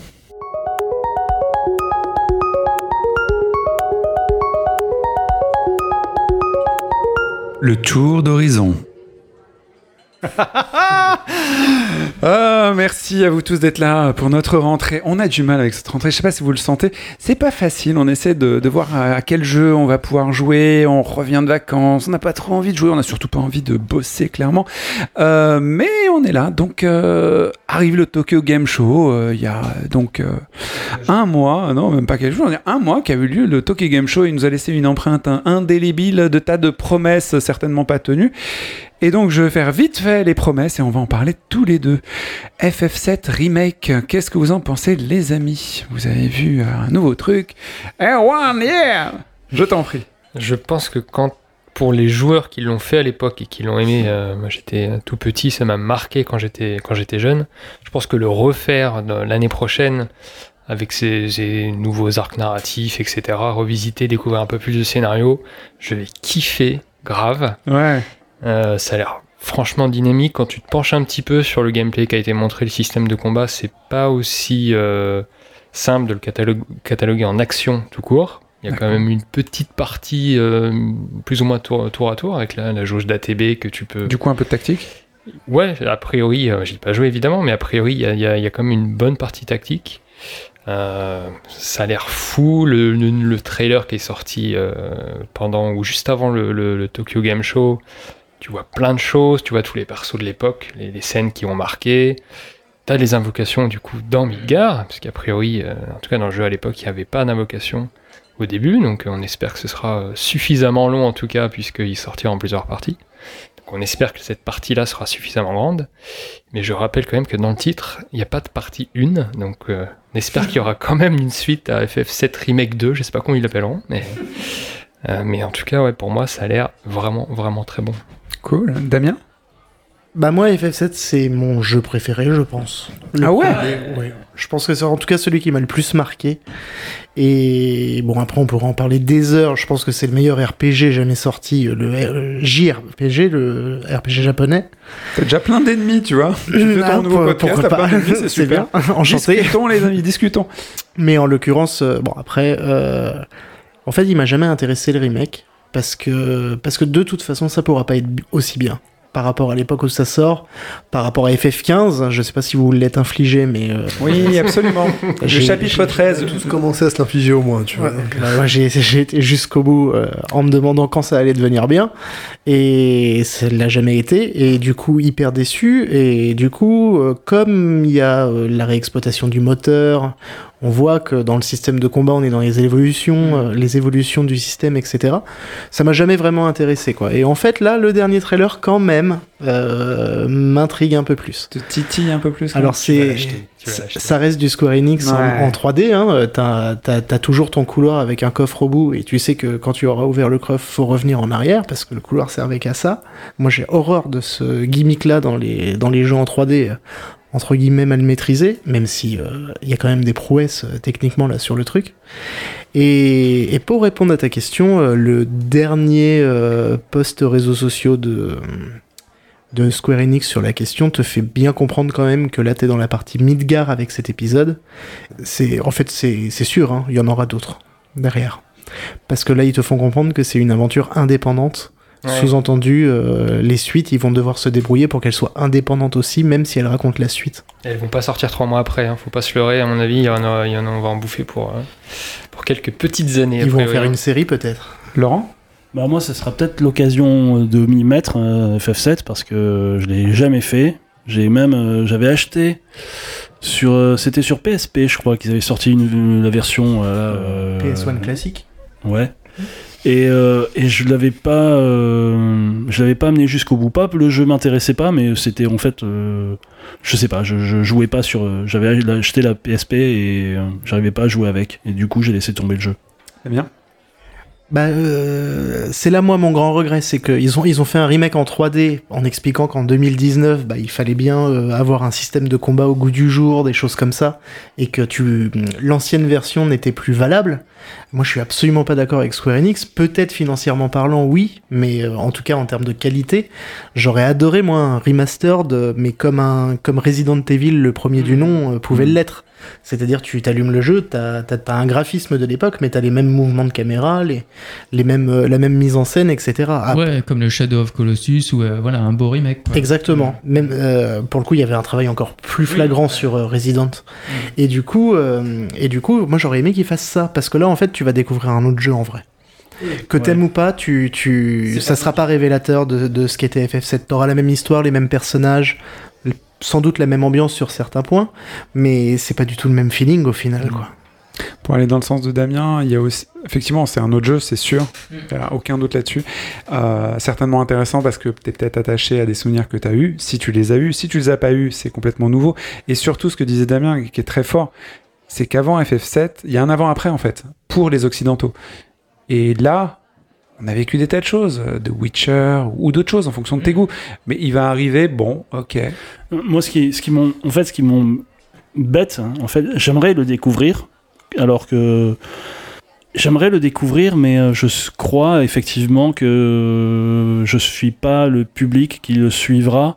D'autant plus euh, s'il est morcelé, tu vois, en épisode. Enfin, ça m'intéresse pas. Je voudrais l'œuvre plutôt qu'un truc encore.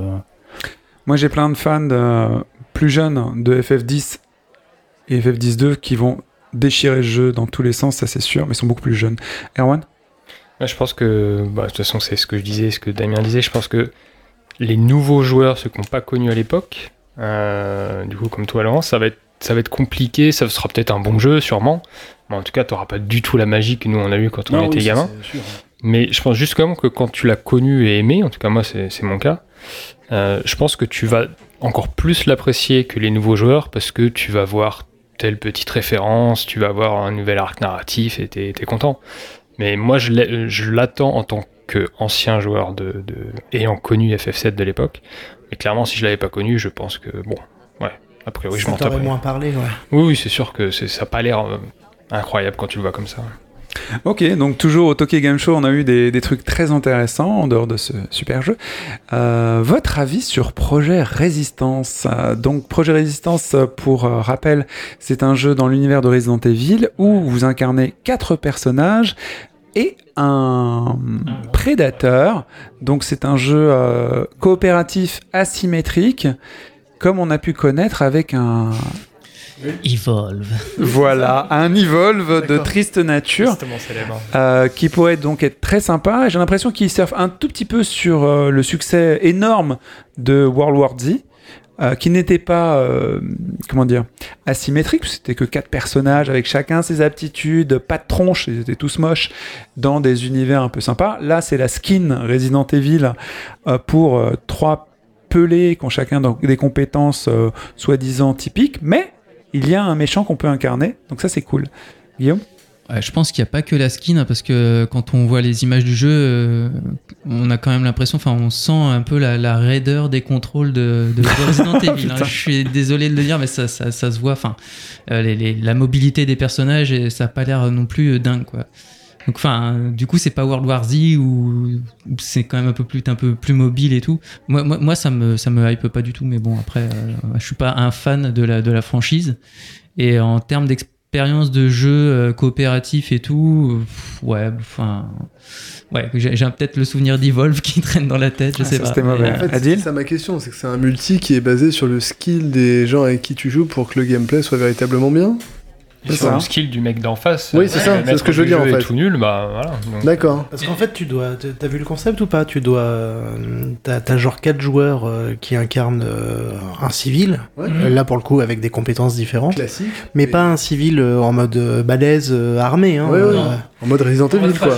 Et, exactement. et même pas flic. Hein. Enfin, je j'ai pas tout regarder au niveau des classes, mais et tu dois en gros t'échapper d'une euh, d'une maison. Euh, le but c'est d'atteindre l'ascenseur dans l'étage, tu sais, donc ça fait un level design sur le niveau. En arène. Et en fait, le ton adversaire, lui, euh, donc qui est seul, te regarde avec des caméras de surveillance, donc tu peux regarder ce que font les joueurs et décider de t'incarner dans un ennemi que tu vas faire pop comme si t'étais le maître de jeu d'un jeu de rôle. En gros, c'est un tower, un tower defense asymétrique en, en 3D, en contrôlant les personnages, ouais, ça pourrait être vu comme ça. Ouais, c'est un peu plus intéressant quand même que. Guillaume Bah, moi, je m'en bats les globules. Franchement, rien à carrer. Moi, aussi, hein, mais. Euh, Ah, mais moi aussi, hein, c'était juste pour expliquer. Mais ce que je veux dire, c'est que c'est- c'est un peu plus, je trouve que c'est un peu plus intéressant que Ouais, On cherche des jeux coop, donc pourquoi pas Ouais, J'avoue que dans les mécaniques de gameplay qui sont, qui sont montrées, ça a l'air euh, assez sympa. Enfin, euh, enfin assez sympa. C'est pas, c'est pas ultra original, mais euh, voilà, effectivement, tu peux observer euh, euh, les autres joueurs, tu peux placer des pièges à certains endroits, tu peux décider des endroits où tu vas mettre les ennemis, et tu peux à certains moments incarner un ennemi,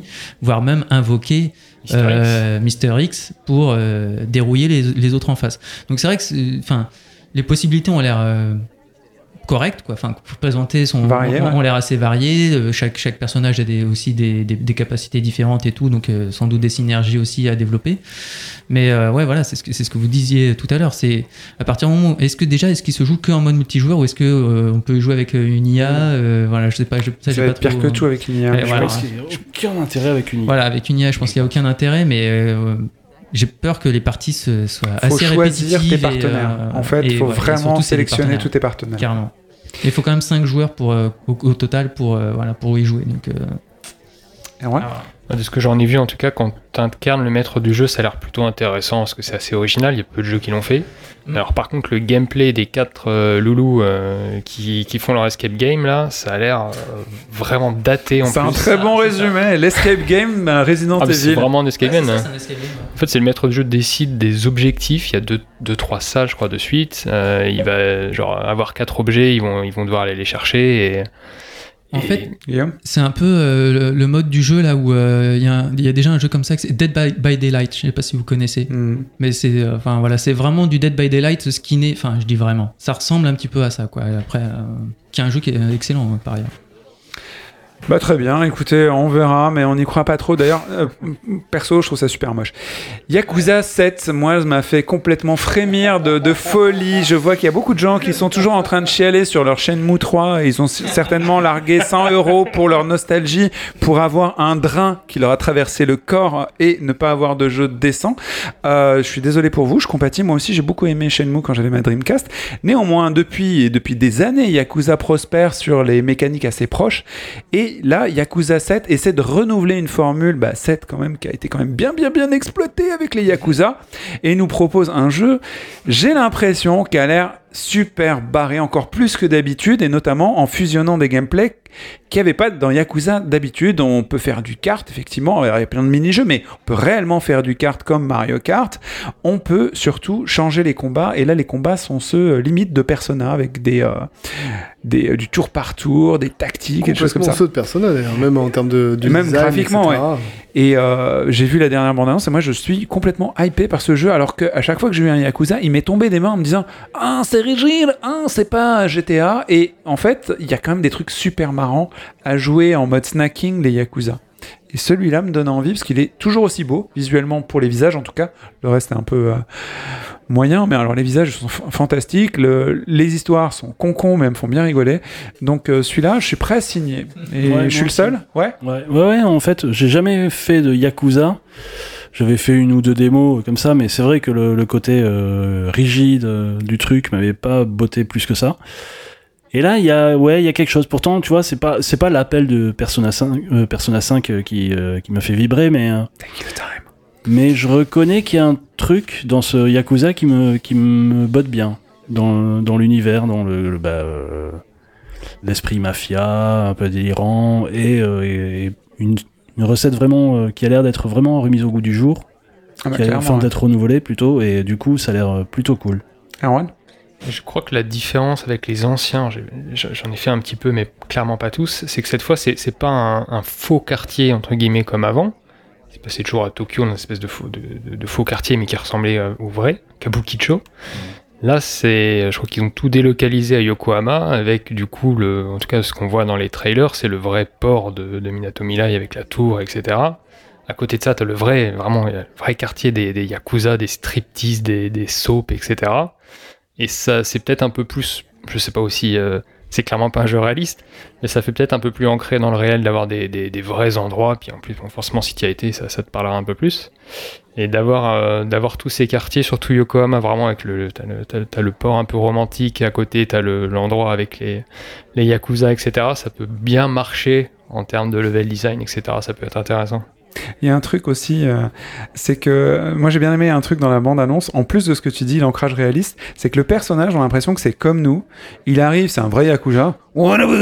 Il attend, il passe 15 ans en tôle, il sort en, en attendant, en, s'excusant d'avoir passé autant de temps en tôle et tout, et il est tout seul.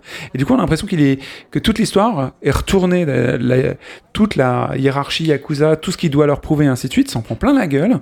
Et du coup, bah nous qui, si on n'a jamais joué à Yakuza, on arrive dans ce truc et dit bah ouais, je comprends rien, mais c'est cool. On va essayer de comprendre ça parce que il est complètement désarçonné. D'ailleurs, sa coupe de cheveux quand il sort de tôle est juste formidable. Guillaume, Non, non, euh, je, je marquais que Erwan avait l'air de bien connaître le Japon. euh, je me demandais d'où ça venait.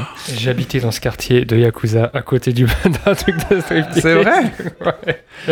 Ok. Je ne savais pas, mais c'était pas cher et j'ai compris après pourquoi. Ah, mais c'est drôle. On a fait ça avec coupe-gorge On a eu ça avec Adil aussi. Ouais, c'est- on a fait les quartiers coréens avec les prostituées en bas de chez nous et tout. Enfin, c'était... Ah, mais là, t'as fait exprès par contre. Non, pas du tout, non.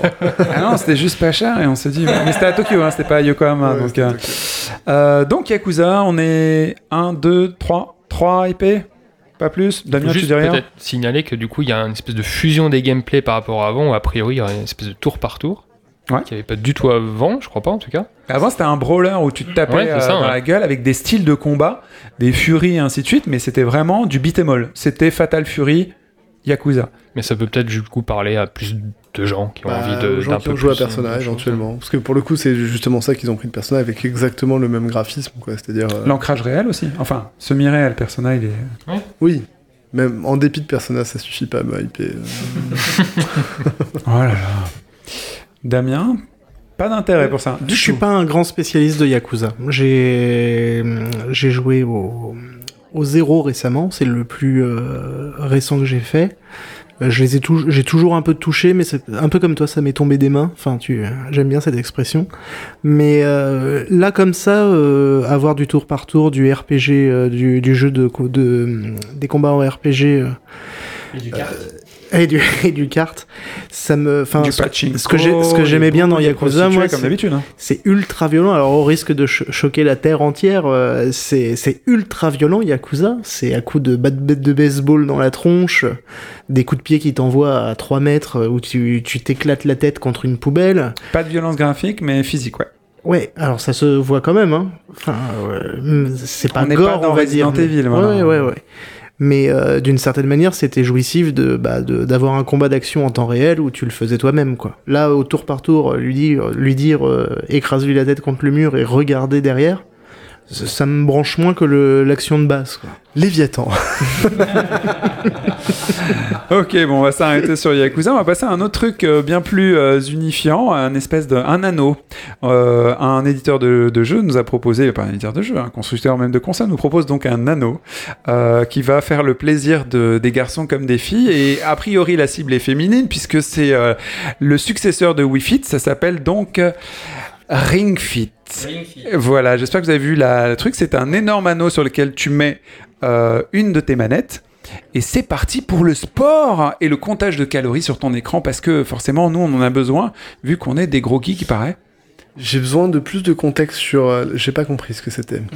Alors, tu as, Un- Un- L'anneau avec la manette, là, je. tu as un volant Ah, extrudé, Une sorte de très fin, un cerceau d'accord. euh, de fait- qui fait 30 quel diamètre cm D'accord. Euh, de diamètre dans laquelle tu insères euh, tes nunchuk et du coup il profite du gyroscope de ta Switch et sur l'écran s'affiche un compteur de calories en fonction de si tu presses l'anneau, si tu rapproches tes mains les unes contre les autres comme si tu faisais tes biceps, si tu le secoues comme si euh, tu essorais ta salade, euh, si tu tournes le volant Joli. Comme si tu jouais à bouton. Mario Kart. comme si tu jouais à Mario Kart, si tu sautes, si tu tournes sur toi, enfin bref, des exercices soi-disant physiques, soi-disant pour te faire perdre du poids, soi-disant qui vont te faire perdre des calories, et le plus intéressant là-dedans, c'est que à l'heure de où vous écoutez pardon ce podcast, euh, ce truc sort dans une semaine, donc précipitez-vous pour le précommander parce qu'il n'y en aura pas pour tout le monde, hein, clairement.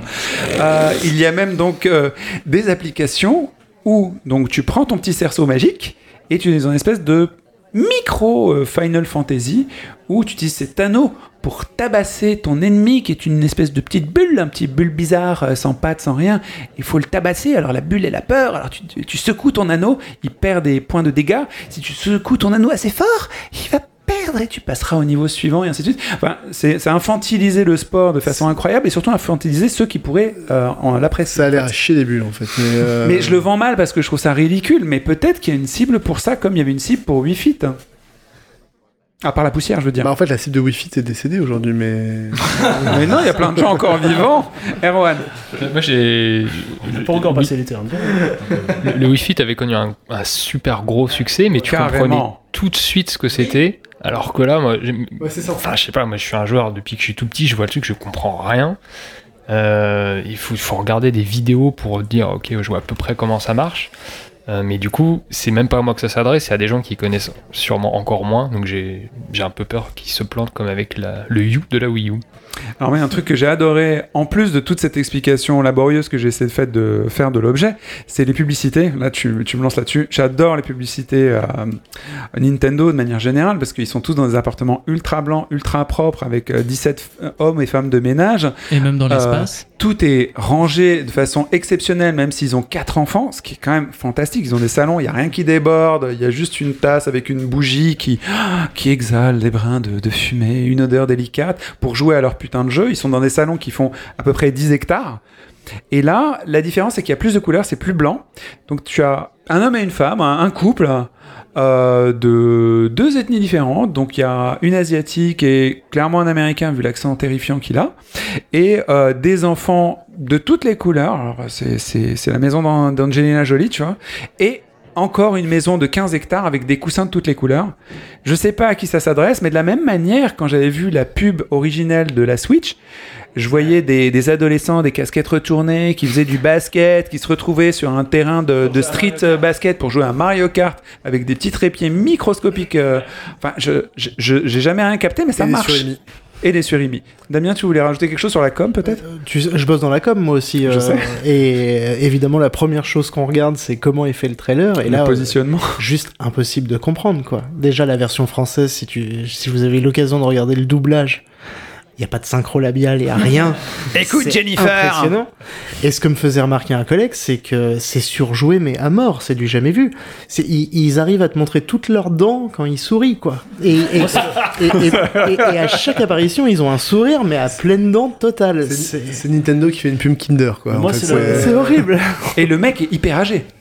Et le Et mec le, ouais, est le casting âgé. est bizarre. Enfin, tout est bizarre dans la pub quoi. Moi, c'est l'alignement en fait qu'il y a eu pour, pour cette euh, pub-là, c'est-à-dire qu'ils ont fait un Nintendo Direct euh, la veille, ou 24 heures, ou 48 heures avant, je sais plus, donc ils montraient les jeux, euh, les prochaines sorties, les indés et tout ça. En disant, c'est en teasant, en disant attention, grosse annonce euh, exceptionnelle dans, dans deux jours, ou je sais pas quoi. euh, Attendez-vous, enfin, restez connectés. Et là, ils te sortent cette pub-là. Tu dis, bon, euh, ok, d'accord, j'ai j'ai loupé un truc. C'est, euh, il devait y avoir un truc avant, je sais pas. Mais il te sort ce gadget-là. Tu dis putain, mais ils te le mettent vraiment en avant, comme si c'était, tu sais le un, Un nouveau- un hardware vraiment, euh, tu vois, euh, de chez Balèze quoi. Le successeur Et du Wii là, Fit, euh, ils s'attendent à des pas, ventes aussi exceptionnelles Mais- que celles mais- du Wii Fit, Et quelque je pense. enfin, en fait, c'est, ça n'a pas de rapport, mais en- quand on parle de ce cerceau-là, euh, ça me fait penser à un truc. Il y a quelque On chose que je trouvé un trouvais mot, hein, hyper. cerceau. non, mais il y avait un truc que je trouvais hyper étrange et ça a l'air d'être un, un truc euh, récurrent chez Nintendo. Tu vois, quand ils ont sorti leur VR, leur masque VR. Absolument. Donc il y a les jeux et il y a des, euh, des films VR, une démonstration, tu sais, des petites vidéos à 360 degrés. Et c'est pour les enfants. Et tu vois ces vidéos, putain, il y en a certaines, elles sont malaisantes. Tu sais, c'est des, euh, c'est des figurants, tu sais, qui sont dans des costumes avec des têtes en carton et qui sont assis, tu sais, euh, autour de toi. Tu sais, ils sont assis sur des pauvres chaises en bois, tu sais, dans une pièce. Le décor, il a été fait à l'arrache, tu sais, t'as les tuyaux de canalisation, c'est, il y a trois, trois bouts de papier crépon scotchés au mur. C'est pitié, quoi. C'est hyper, c'est hyper creepy. Bonjour Et les ils jouent, enfants. et ils viennent jouer des instruments, tu sais, sur des chaises autour de toi. Et tu dis, waouh, il y a un truc super malaisant là. Et, le cerceau, ça me fait le- ce même effet. Il y a, toujours ce côté un peu, un peu infantilisant, et à côté, ils veulent faire un truc, et enfin, ils l'assument, mais c'est hyper strange. Guillaume? Bah, en tout cas, on voit bien la différence avec la sortie de, de Nintendo Labo où tout le monde était ultra hype en Ouais. se disant tout de suite, mais oui, là, ça va être génial, je vais pouvoir jouer avec mes gamins et tout, et tu vois tout de suite euh, ce qu'il en est.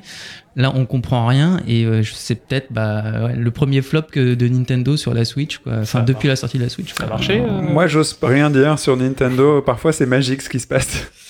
J'ai j'ai arrêté les pronostics Nintendo avec euh, la Wii, moi. Quand j'ai- je me suis dit ça marchera jamais, il lâche, il lâche la concurrence avec les consoles. Moi, j'ai arrêté depuis le premier trailer de la Switch. Je me suis dit, hein, quoi? Mais À qui ça va parler? Mais je crois effectivement On a pour, tous une euh, Switch. Je crois, Erwan, effectivement, qu'on n'a pas les chiffres euh, des Nintendo Labo. Savoir si ça a fonctionné ou pas, ça, on n'a aucune. Et s'il n'y a pas de chiffres, c'est qu'a priori, Il y avait une petite hype, mais j'ai j'ai pas l'impression que qu'ils relancent le truc, ils font plus vraiment d'annonces dessus. Mais le, au moins le cerceau n'est pas en carton cette fois, donc c'est Ouais, plutôt non, cool. mais ils vont sortir un VR euh, en dur, quoi. En plastique, carton. Ouais, en c'est- plastique, ouais. Et je pense qu'il y aura des sy- synergies de produits. C'est-à-dire qu'on va trouver des gens avec un cerceau en plastique, un casque en VR, euh, en train de faire des trucs Et un invraisemblables. surf en carton. Voilà, donc le cerceau s'appelle. euh, pardon. Ring. Ring Fit. Ring. Au moins, le film est bon. T'allumes Euh, ta télé, c'est Voilà. compliqué. Si vous voulez essayer et nous faire un petit commentaire, on a un Discord de J'aime jouer Fiesta. Ça se trouve sur internet. Si vous voulez nous dire des, des expériences, nous envoyer des photos ridicules avec votre anneau, on sera ravis. Euh, tant que c'est euh, pas cochon, hein. The Ring. The Ring. Euh, Une petite annonce euh, très rapide Monster Hunter World Iceborne euh, à l'heure qu'il est. Donc, euh, ça fait euh, trois semaines qu'on a enregistré ce podcast. Eh ben, ils ont vendu 2,5 millions de, de leurs euh, DLC Ouais. pour un jeu qui a déjà cartonné. Ils sont sur une base de 20 millions, je crois. Euh, donc c'est euh, exceptionnel. Je dis peut-être une bêtise. Non, je crois pas. Euh, et donc 2,5 millions pour un DLC qui paraît-il est super important et Magenta super cool. Capcom, c'est bien. Ouais, moi je suis bien. très content. Vous avez bien. réussi à vendre un Monster Hunter. Moi, je l'ai lâché le jeu parce que parce que les menus étaient trop compliqués pour moi. Mais euh, mais honnêtement, non, c'est c'est cool. C'est cool. C'est un bon jeu. euh, Fantastique, le jeu. Enfin, enfin, on a passé Pas des. reprocher ce jeu. Enfin, il est cool quoi. Non, non, non, il Ah, est cool. Franchement, c'est cool. le- Ouais, franchement, Le temps qu'on y a joué, on s'est bien marré. Pour une fois que. Capcom Ouais, fait des DLC au prix euh, d'un DLC, c'est bien quoi. Erwan Je peux me permettre un petit commentaire pour ceux qui n'ont jamais essayé. Si vous étiez comme moi, vous avez jamais essayé un Monster Hunter et vous dites, vous voyez les vidéos de gameplay, ça a l'air d'être bordélique, on comprend rien du tout. C'est pas du tout le cas. Il faut, il y a vraiment quand même un, un- un skill à avoir. Il faut, il faut vraiment, dès que vous montez euh, dans les niveaux du jeu, il faut vraiment maîtriser parfaitement son personnage. Un coup Donc d'entrée. c'est, beaucoup plus euh, exigeant que ça n'en a l'air. Donc si c'est ça qui vous rebute, vous devriez peut-être essayer. ouais. Bien, bah écoute, ça, sera la conclusion, et c'est peut-être pour ça que le jeu fonctionne si bien, c'est qu'il y a des gens qui ont vu la même chose que toi. Ah, sauf les menus par contre, c'est vraiment une catastrophe.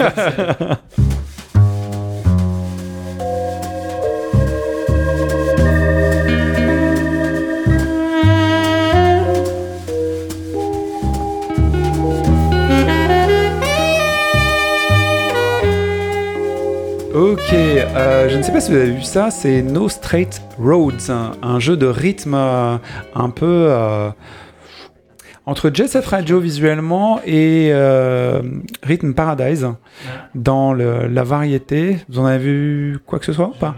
Non, pas Le, du tout. le trailer, mais sans Trailer. trop. euh, J'ai pas du tout vu, mais par contre, euh, jeu de rythme, euh, Jet Set Radio, euh, ouais, ça a l'air cool. C'est pas aussi beau et excitant que Jet Set Radio, mais je pense que ça peut être ludique s'il Oui, est pas très cher. S'il est bien pricé, je pense que ça peut être cool. J'aime bien le jeu de rythme. Ouais, Bon bah voilà. Euh, Il y a aussi un jeu euh, de Witcher qui sort avant euh, le fameux euh, Gwent, Cyber Gwent, le jeu de cartes euh, sur sort- iOS. Ouais, mais en fait, il est déjà sorti. Oui, C'est juste qu'il le, le sort sur iOS. Mais Bah maintenant il sort sur iOS. Est-ce que vous allez y jouer? Ça s'adresse plutôt à toi, Damien, qui est. euh, Bah moi je suis un gros joueur d'Hearthstone. Bon j'ai arrêté d'ailleurs là il y a pas longtemps mais euh, j'ai Il y a deux heures.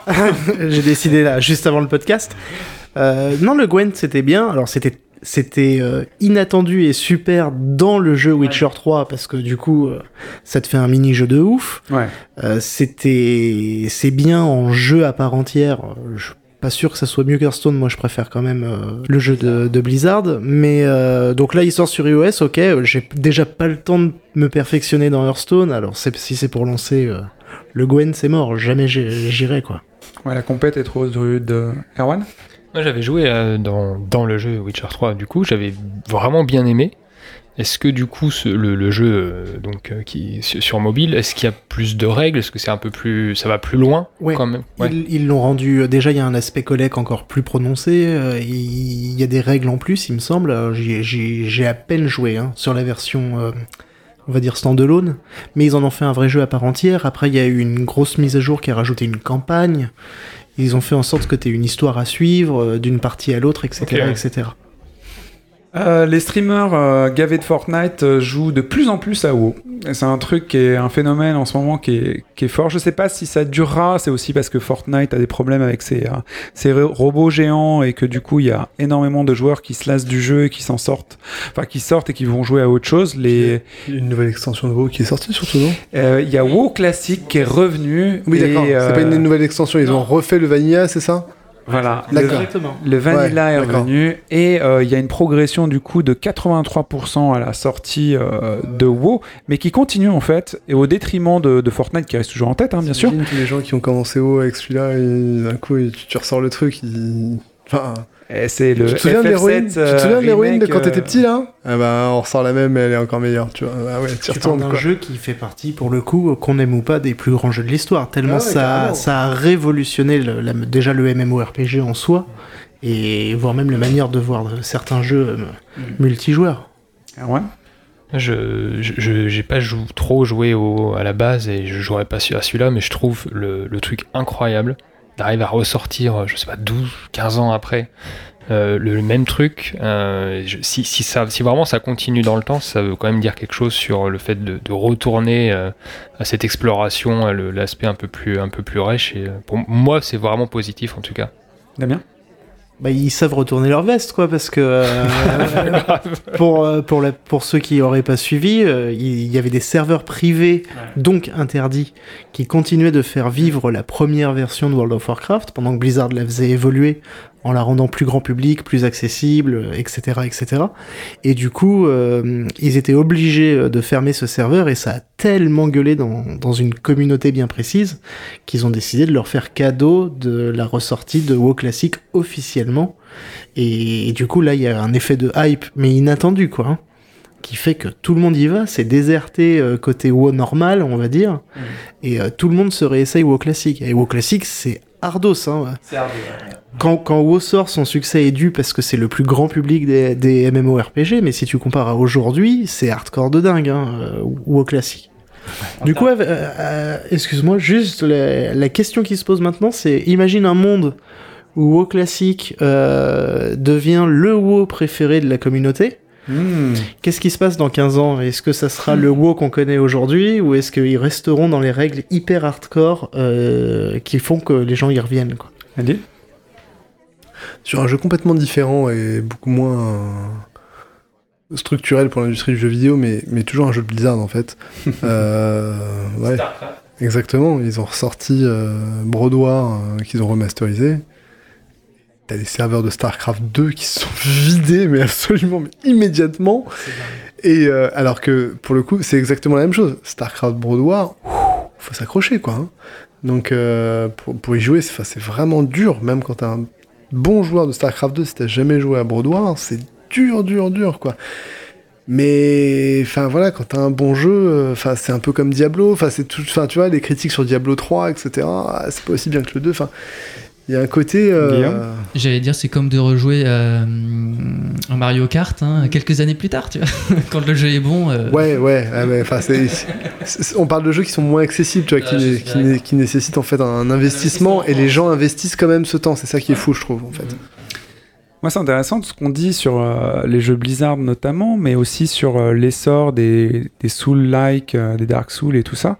J'ai l'impression qu'il y a les, les éditeurs devraient peut-être noter quelque chose qui est, assez fort, c'est a le public s'est énormément élargi. Il y a des joueurs euh, occasionnels, mais qui sont vraiment des joueurs. Il y a des joueurs qui sont vraiment casus, c'est-à-dire qui n'ont pas envie de se prendre trop la tête avec ce qui se passe. Il y a des joueurs hardcore et des, euh, des nerds de ouf, et que tous ces gens coexistent ensemble. Et ils pourraient peut-être faire coexister plusieurs versions de jeu et faire des propositions pour chacun. Il y a des jeux qu'on veut pas toucher avec un bâton, nous.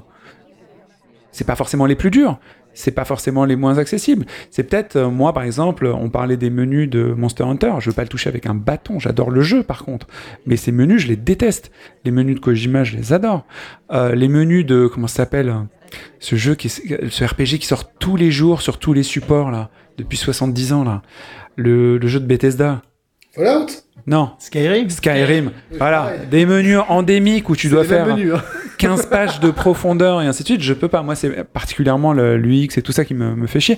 Mais, mais des jeux exigeants, la rétribution euh, pour les anciens joueurs, je pense essentiellement, elle est énorme. On sait que plus on s'investit dans un jeu, et peut-être un seul et pas 15 par contre, et peut-être c'est c'est le moment de les faire ressortir, les jeux exigeants comme euh, WoW Classic, euh, Brood War, ou, hein. ou certains jeux comme ça, dans le sens ça, hein, où c'est pas possible. actuellement ils essaient de vendre des abonnements euh, en disant ok on vous donne tous les jeux qui existent et on va appauvrir les éditeurs en leur mutualisant leurs leurs revenus tu vois mais faire des abonnements comme c'était le cas pour WoW de jeux bah, propres hardcore qui te donne ce que, ce que tu cherches, c'est-à-dire un jeu qui te donne tout ce que tu attends, c'est-à-dire du plaisir et de la rétribution quand ça a été difficile, ça peut être une piste pour eux qui est intéressante. Plutôt que multiplier les, les possibles ou de réduire euh, la qualité d'un jeu, Guillaume?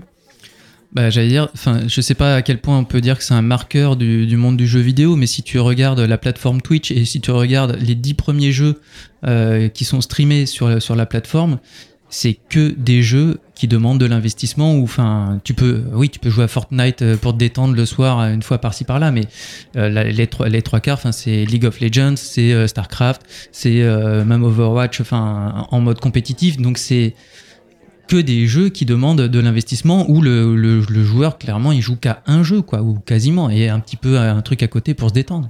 Donc c'est ouais je rejoins ce que tu dis en fait. Ah ouais Pour moi, c'est surtout aussi le retour des jeux. Tu parlais, euh, Yacine, des, des Souls-like, etc. De, de ces jeux où tu ouvres une carte, euh, ou même pas du tout de carte. Euh, mais voilà, on te dit pas forcément où aller. Euh, là, dans WoW classique, tu, vas, tu dois lire tes textes de quête pour savoir où il faut aller. C'est ce retour euh, à ce qui se faisait il y a 10 ou 20 ans. Et, euh, et c'est exactement ce que tu disais, c'est ce retour à, fait de mériter euh, quelque chose qui a plus du tout dans les, der- dans les dernières extensions de WoW. Et si euh, ce succès de WoW classique euh, perdure, euh, entre les Souls-like, etc., il y a quand même vraiment une leçon à en tirer. Et, enfin, pour moi, c'est super positif et j'espère qu'ils vont continuer euh, là-dessus. Damien?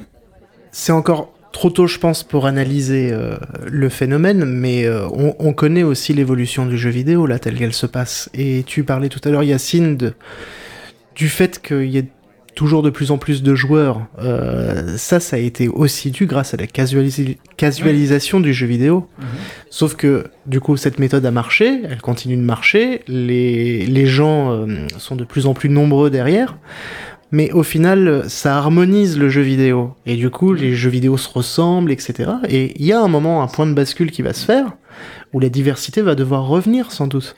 Et c'est peut-être là, alors là, ça va avec la nostalgie, etc. Mais c'est pour ça que des Dark Souls ressortent, c'est parce qu'on se dit, tiens, le jeu vidéo, c'est pas que euh, je ne peux plus mourir, euh, il y a plus de game over, euh, j'arriverai forcément au bout de mon expérience. Oui, ça, ça a permis de passer de 5 millions à 10 millions, à 20 millions, à 50 millions de possesseurs d'une console. Mais arrivé à un moment, ça s'harmonise. Et à force de trop se ressembler, bah justement, tu vas à l'extrême inverse. Et je pense que bah, plus il y aura de joueurs, et en gros, quand tout le monde sera des joueurs, il faudra beaucoup plus de diversité. Très bien, deal. C'est une parenthèse pour un peu conclure le sujet. Par ailleurs, c'est un appel à Blizzard. Si vous pouviez sortir un jeu, euh, genre un nouveau jeu, en fait, et pas une ressucée de vos anciens jeux. Genre par exemple, genre World of Warcraft, vous retirez le World of et vous, vous mettez un Warcraft et puis un numéro après là. Je pense que ce serait vraiment sympa. Enfin, il y a des gens qui attendent ça depuis pas mal de temps et franchement, ce serait cool quoi. Ok Blizzard, bisous bisous. On va deux dernières news et après on plie cette affaire. Euh, une news très importante que qui a pas du tout été commentée. Je sais pas pourquoi. Alors peut-être que ma news est fausse, mais je pense pas. Mais il n'y a pas forcément le panel autour de cette table, à part Laurent, pour euh, jouir de cette news. Début 2020 sur PS4 et sur d'autres supports. Après, nous aurons un jeu qui s'appelle Nioh 2. non, c'est Pourquoi moi? C'est moi, c'est moi. Plus Ah non, c'est Bah, t'as joué, t'as joué aussi. J'ai pas joué à Nioh. Oh mince. Non, c'est moi qui ai joué à Nioh. Moi, je l'ai fait aussi. Alors, C'est tout le monde sauf Laurent en fait. c'est tout le monde sauf Laurent. non, bah, mais en fait, hein, comment, comment tu joues à Nioh en ayant joué au premier déjà? Euh, non mais non mais qui qui qui sur le principe euh, était plutôt sympa mais dans la réalisation était extrêmement monotone en fait Ouais, répétitif. c'est répétitif avec des environnements qui étaient quand même assez similaires etc la, la logique du loot Bah, les ennemis ultra ouais non mais c'est c'est exactement ça le, le bestiaire était C'était très un jeu brochette fromage, quoi. Ouais, oui, oui, oui, bah, oui, de toute façon, t'avais, t'avais Gérald de Rive qui était donc ton héros dans le Japon médiéval, quoi. Et euh, donc, ouais, ça, c'était. Et puis surtout, quand, comment tu joues à Nioh 2 après avoir joué à Sekiro. Sekiro, ouais. Ça, ça, c'est mon côté. euh, J'ai même pas expliqué qu'est-ce que c'était que Nioh. Oui, tiens, c'est euh, vrai, Nioh, Nioh, Nioh, c'est un, un action RPG euh, dans le Japon médiéval, avec euh, cette particularité pour le dernier Nioh qui est sorti, donc le Nioh, euh, Nioh quoi. Une logique de loot très très importante avec euh, des items, avec les couleurs qu'on connaît, blanc, vert, violet, enfin tu vois, pour les Oui, trucs. t'as saoulé, clairement. Mm, pff, Ouais, le loot là, c'était juste la folie. Ah, un truc qui était cool, c'était les boss, parce que les boss reprenaient vraiment euh, l'imagerie et euh, les Des yokai mythologies japonais. japonaises. Enfin, tu vois, euh, tu vas tomber sur nuée, euh, avec une espèce de tigre avec une queue de serpent, etc. Tu vas tomber sur des trucs comme ça qui sont assez sympathiques. Ça marche qu'une fois, ça. Bah, ça bah, les boss, ça marche qu'une fois de toute façon. Mais entre les boss, tu vois, t'avais un bestiaire qui était assez limité. Et puis surtout, il faisait nuit tout le temps, quoi. Tu vois Ah bah, c'est nuit, oh Erwan Moi, je trouvais que tout ce qui marchait dans Nioh, c'est ce qui a été repompé à l'identique de, de Ouais. Dark Souls. Euh, je parle surtout des boss. Et que toutes les nouvelles mécaniques de gameplay, moi je trouvais que ça marchait pas du tout. Ils nous donnaient plein de liberté, mais ils nous foutaient dans des couloirs super étroits. C'était une catastrophe. Et en- pour rebondir sur le trailer du coup de Nioh 2, c'est qu'un trailer, mais en tout cas de ce qu'on peut voir, les boss ont l'air un peu plus originaux et un peu plus cool. Donc il faudra voir si, il faudra voir ce que ça donne, mais euh, si quelqu'un pouvait commencer avant moi, ça m'arrangerait. je- Guillaume Euh, non, moi je trouvais, enfin, j'ai joué aussi un peu à Nioh et je trouvais quand même que le gameplay euh, était assez intéressant. Enfin, il, il se démarquait quand même un peu de Dark Souls et euh, je le trouvais plutôt. Euh, ah bah si quand même. Enfin, la- enfin, il y a, euh, sur la gestion de l'endurance, c'était un petit peu différent. Enfin, plus dynamique aussi, le gameplay. Voilà, et c'était plus dynamique, c'était plus nerveux. Mais bon, après, euh, ouais. fait Sekiro tout le temps? Non, j'ai pas fait Sekiro. Tu l'as toujours pas fait? Non, non, Parce toujours qu'en pas. termes de gameplay, en fait, c'est c'est un peu le problème, mais oui. Ah, ok. Parce que là, bon, voilà, en c'était de pas, gameplay, j'en ai pas un souvenir. euh, voilà. Bon, bah, on va plier pour Nioh 2. Désolé, Laurent, j'ai clairement confondu avec Nier et j'aurais bien aimé que Nier 2 sorte. Je me suis fait une jouissance tout seul et je n'ai pas lu le truc correctement, donc désolé, auditeur, parce qu'effectivement, ce n'était que Nioh Mais 2. Non, pour- Nioh et Nier étaient sortis à peu près à la même période, par ailleurs. Voilà. Juste, juste petite anecdote, euh, pour euh, Nioh, je me souviens avoir vu euh, en stream euh, un passage de Nioh. Alors peut-être que c'était Anto, je sais plus. Quand tu parlais tout à l'heure, Juan, de, Anto de, ou de moi passage étroit, il y a un boss Ça au va bout vulgaire. Oh là là, mon dieu. et putain, et ça dure 40 minutes et le mec il prend deux lattes et il tombe tout le temps de la poutrelle. Je me suis dit, c'est- pas possible, je peux pas faire ce jeu-là, quoi. Putain, il y a zéro sortie, il y a zéro parade à faire. Tu vas tout droit et tu tombes. Donc voilà, Nioh 2 sort début 2020 et il ferait beaucoup mieux de faire un nouveau Ninja Gaiden. Ça sera la conclusion. Dernier jeu dont on va parler, et on va essayer de faire vite, mais je pense que c'est même pas la peine d'y penser, c'est Dead Stranding, 48 euh, minutes, euh, plus euh, des explications par Kojima de quoi qu'est-ce que c'est que son jeu. Est-ce que quelqu'un est intéressé par ce jeu, de près ou de loin? Laurent, Damien, Guillaume, Erwan et Adil. Waouh! Ok! Bon bah faut m'expliquer pourquoi parce que, attends, alors d'abord, à cette table, il y a des gens qui n'ont jamais joué à Metal Gear Solid. Et si vous nous écoutez et que vous n'avez jamais joué à ce jeu avec ce nom barbare, ce n'est pas grave. Néanmoins, ils sont quand même intéressés. Euh, Erwan et Adil, vous n'avez pas joué à Metal Gear Solid, je crois que vous êtes les seuls. Mais genre jamais, aucun? Ah mais il y a, y a un site internet essayé, qui vous référence. J'ai hein. 10 minutes si tu veux, mais euh, j'ai jamais. Euh, non. Ah non, oui, voilà, J'ai pareil. jamais Ah ils se accroché. reconnaissent, c'est mignon, on dirait deux petits chats. En fait, on fait, on fait partie de la même secte. Une rencontre. Et on a donc, tous les deux un triangle avec un œil tatoué sur le bras. Donc, sans préconception de ce que ça peut être, vous avez découvert les- le trailer peut-être ou les anciens. Vous en pensez quoi et pourquoi vous allez le prendre du coup? Alors, moi déjà, c'est. Alors, pour moi, c'est l'opportunité de jouer à un jeu de Kojima. Et à force d'en entendre parler, euh, j'ai forcément envie d'y jouer. Sans avoir le background et tout ce que tu disais en fait tout à l'heure sur Metal Gear Solid. C'est-à-dire euh, des petites références, etc., tu vois, qui te permettent d'avoir d'autant plus de plaisir à jouer euh, à Metal Gear Solid 5, par exemple. Mhm. Donc il y a ça. Ensuite, il y a le côté un peu funky du gameplay, tu vois, au sens un peu what the fuck, tu vois, genre euh, tu, tu clairement tu essaies de faire quelque chose là, Kojima. En plus, t'as bricolé ton jeu parce que tu l'as fait deux fois plus vite que d'habitude. Euh, donc, euh, on va voir à quoi ça ressemble, mais euh, c'est pas très joli déjà pour commencer. Donc, euh, Ah, c'est, je, ça, je pense, que le jeu, il y a le moteur quand même de Horizon Zero Dawn. et justement, c'est pour ça que je dis que c'est pas très joli. Ah, Et- t'as pas aimé Ah, ok, pardon. et- Enfin, Question artistique- de goût je- Oui, c'est une question de goût, mais moi je trouve ça pas beau T'aimes pas la du tout, quoi. T'aimes pas la mousse Et, euh, T'aimes pas la mousse Si t'aimes pas la mousse. Horizon Zero Dawn, je trouve ça absolument magnifique, tu vois. C'est- ce que je veux dire, c'est qu'avec le même moteur, ils ont fait un truc qui est. Mais c'est pas le sujet en fait, parce que moi, ce qui m'intrigue dans le jeu, c'est pas ça. Ce qui m'intrigue, c'est. C'est exactement, c'est tout. Enfin voilà, c'est très intrigant. Et en fait, j'ai fait en sorte de ne pas regarder les explications, les trucs, etc. Tu vois, genre. Ah, c'est bien, tu vas prendre cher. Ouais, non mais. Ouais, mais à la rigueur, je préfère, c'est bien, je préfère faire bien. ça, tu vois. Si, si c'est une simulation d'échelle euh, et de, et de backpack, tu vois, euh, pourquoi pas. Mais euh, donc voilà. Par contre, moi, ce qui me dérange un peu dans, le jeu, pour être tout à fait honnête, c'est le côté putassier de Kojima sur euh, je suis un réalisateur raté, je fais des jeux vidéo. Et euh, avec les acteurs, etc. Enfin, ça, j'ai très peur que ça me sorte du jeu, en fait.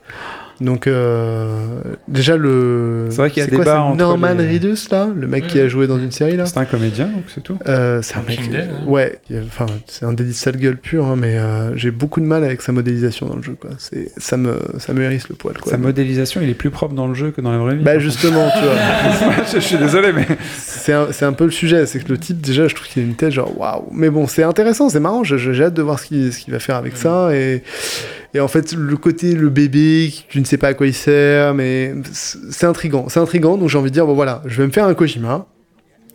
Et, euh, ça va être rigolo. Peut-être que l'univers de MGS me plairait davantage, mais là, il a l'air de vouloir faire un truc avec le gameplay un peu étonnant. Donc, euh, j'y vais avec un esprit ouvert. Très honnêtement, j'y vais avec un esprit ouvert. Et j'ai vraiment envie d'être surpris par, un- par un auteur de jeux vidéo, en fait. Tu vois. J'espère que ça plaira. Erwan? Euh, moi, contrairement euh, du coup à Adil, je, je trouve ça vraiment magnifique. Pour le coup, euh, les, les, surtout peut-être les paysages islandais, je sais pas ça. ça- ça me Ah, c'est. Nordique qui Ouais, parle, tu vois. Ça, ça me, enfin, je trouve ça beau. Moi, j'espère que ce sera pas, pas monotone, parce que je sais pas si on a vu beaucoup d'autres environnements. Moi, je trouve que quand on regarde les, les trailers de gameplay, y, y il y a un truc qui se passe. Je sais pas c'est quoi, c'est ça le problème. Euh, j'espère, j'ai donc j'ai jamais joué à un Kojima avant. J'espère en fait qu'il troll avec un peu ses gameplays parce que euh, c'est, je trouve qu'il y a un truc qui se passe, mais quand tu regardes, tu dis ok donc là il, met son sac à dos, tu peux le charger comme une mule, tu peux choisir ce que tu mets dans la main gauche, dans la main droite. Quand tu marches, attention, euh, il perd son équilibre, donc il faut l'équilibrer. Je ouais, mais je vais, si, si je suis un vendredi après-midi au boulot, je me dis pas ah j'ai trop hâte de faire ça ce soir. J'ai trop hâte de faire un coop, quoi, tu vois. Donc voilà, donc c'est- un peu c'est un peu ça qui me fait peur. Après on a vu d'autres séquences de gameplay, il y a un boss ça, pff, ça a pas l'air incroyable. Ce que je trouve vraiment dommage, parce que j'étais très déçu en regardant les trailers de gameplay, c'est que quand on a vu les tout premiers trailers donc euh, cinématiques, Mhm. on voyait ces espèces d'êtres euh, éthérés, noirs, fumés, etc. Ça avait l'air d'être une espèce de menace où tu peux rien faire contre ça, il, il s'arrêtait de respirer, etc. Ça avait l'air assez Je flippant vois et tout. vois où tu vas. Et là, en fait, donc je me disais, ok, donc même si c'était le, le, le, le livreur Deliveroo, t'as peut-être cette espèce de menace d'un coup qui va t'arriver, des événements dans le monde comme un Red Dead Redemption 2. T'as peut-être des trucs, on n'a pas vu ça dans le, dans le gameplay, donc c'est peut-être le cas, j'en sais rien. Même sensation, là, je sens. Vas-y. Et donc du coup, euh, s'il n'y a pas cette menace-là, bof, s'il n'y a pas d'événement qui se passe, bof, et Si- du coup... Si cette menace, tu peux, tu peux la bloquer en lançant des et si bolasses cette menace électriques, Exactement. c'est un peu nul à chier. Du coup, voilà, tu perds, tu, tu perds le côté, le côté, euh, truc qui te fout les boules, les trucs où il faut faire attention, il faut regarder derrière toi. Là, c'est juste ouvre ta carte. Ok, tu peux, tu peux taguer à tes potes quand il y a un Hansen.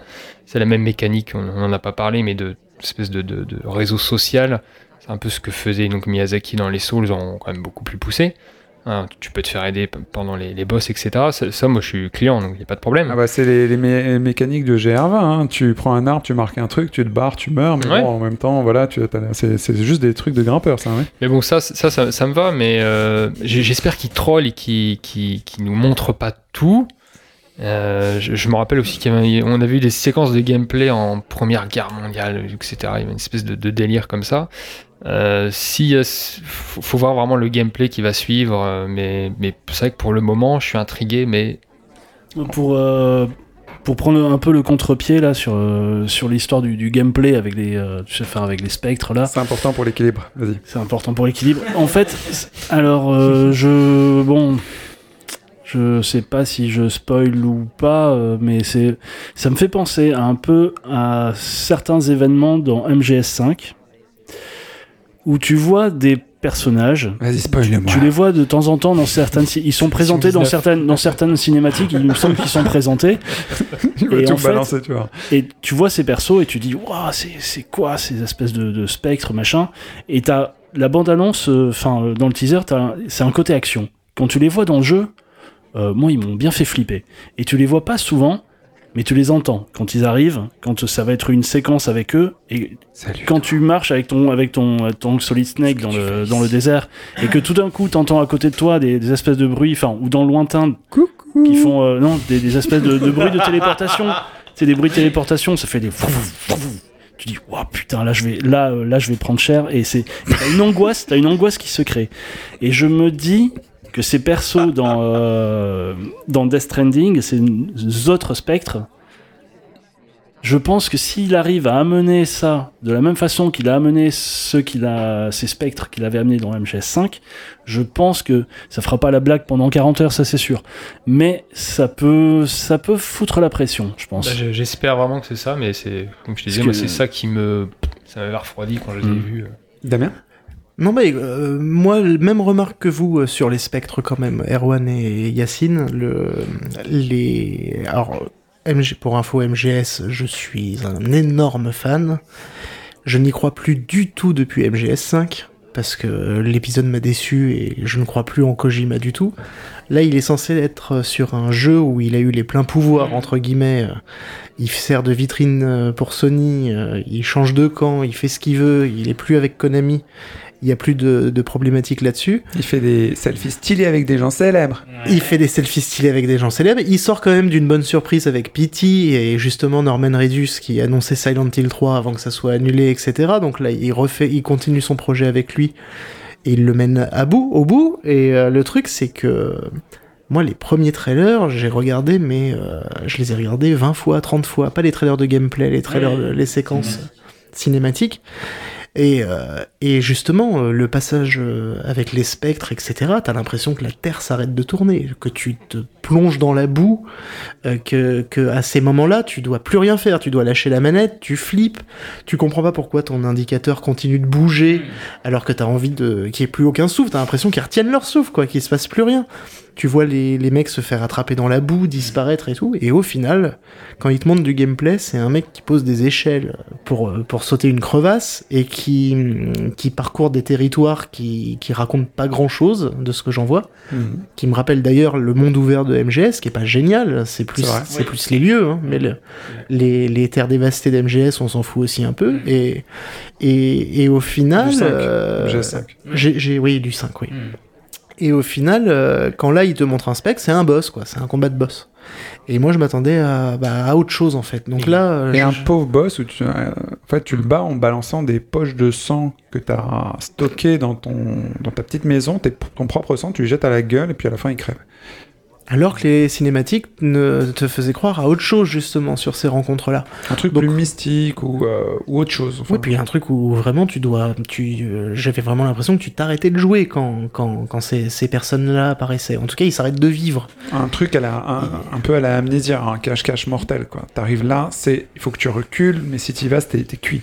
Et là, du coup, non. A priori, non, en tout cas. Mais tu traverses Alors- des rivières quand même. Et, Ah, et cool. tu traverses des rivières, ça peut être cool, tu, tu te fais des bains, etc. Après, il y a plein de choses qui peuvent être euh, pas annoncées. Si ça se trouve, on voit rien. Il nous montre que ce qu'il a envie qu'on voit. Ça va s'essayer, c'est sûr. Mais euh, j'y crois pas. Vous imaginez si à la fin, en fait, euh, ça fait un peu comme euh, Zelda, euh, tu sais, euh, c'était quoi le les, les, les jeux qu'ils avaient sortis Ocarina of Season, euh, je sais plus quoi, euh, si- Oracle of euh, Season Oracle et of Season, Age. En fait, t'as deux versions de, de Death Stranding. T'as une version monde euh, américaine moderne et l'autre où c'est le monde éthéré, tu sais. Et en fait, chaque joueur euh, joue euh, indépendamment. euh. Le, le pire, c'est qu'avec un réalisateur comme lui, on peut s'attendre à n'importe quelle surprise. Il, il en a fait des belles dans sa carrière, hein, mais, euh, mais bon, bah, on verra. hein. Non, moi, je suis très hypé par la mythologie qu'il y a autour. Je pense que, enfin, j'espère en jouant au jeu, encore une fois de l'exploration, quoi, que que ça va m'ouvrir les chakras, tu sais, euh, sur sur des notions, des- une philosophie, des choses comme ça. Pas tant sur le gameplay parce que j'y crois pas trop au gameplay en fait. une Je pense que- un gros sac à dos, tu t'es dit c'est mort quoi. On est tous d'accord, ouais.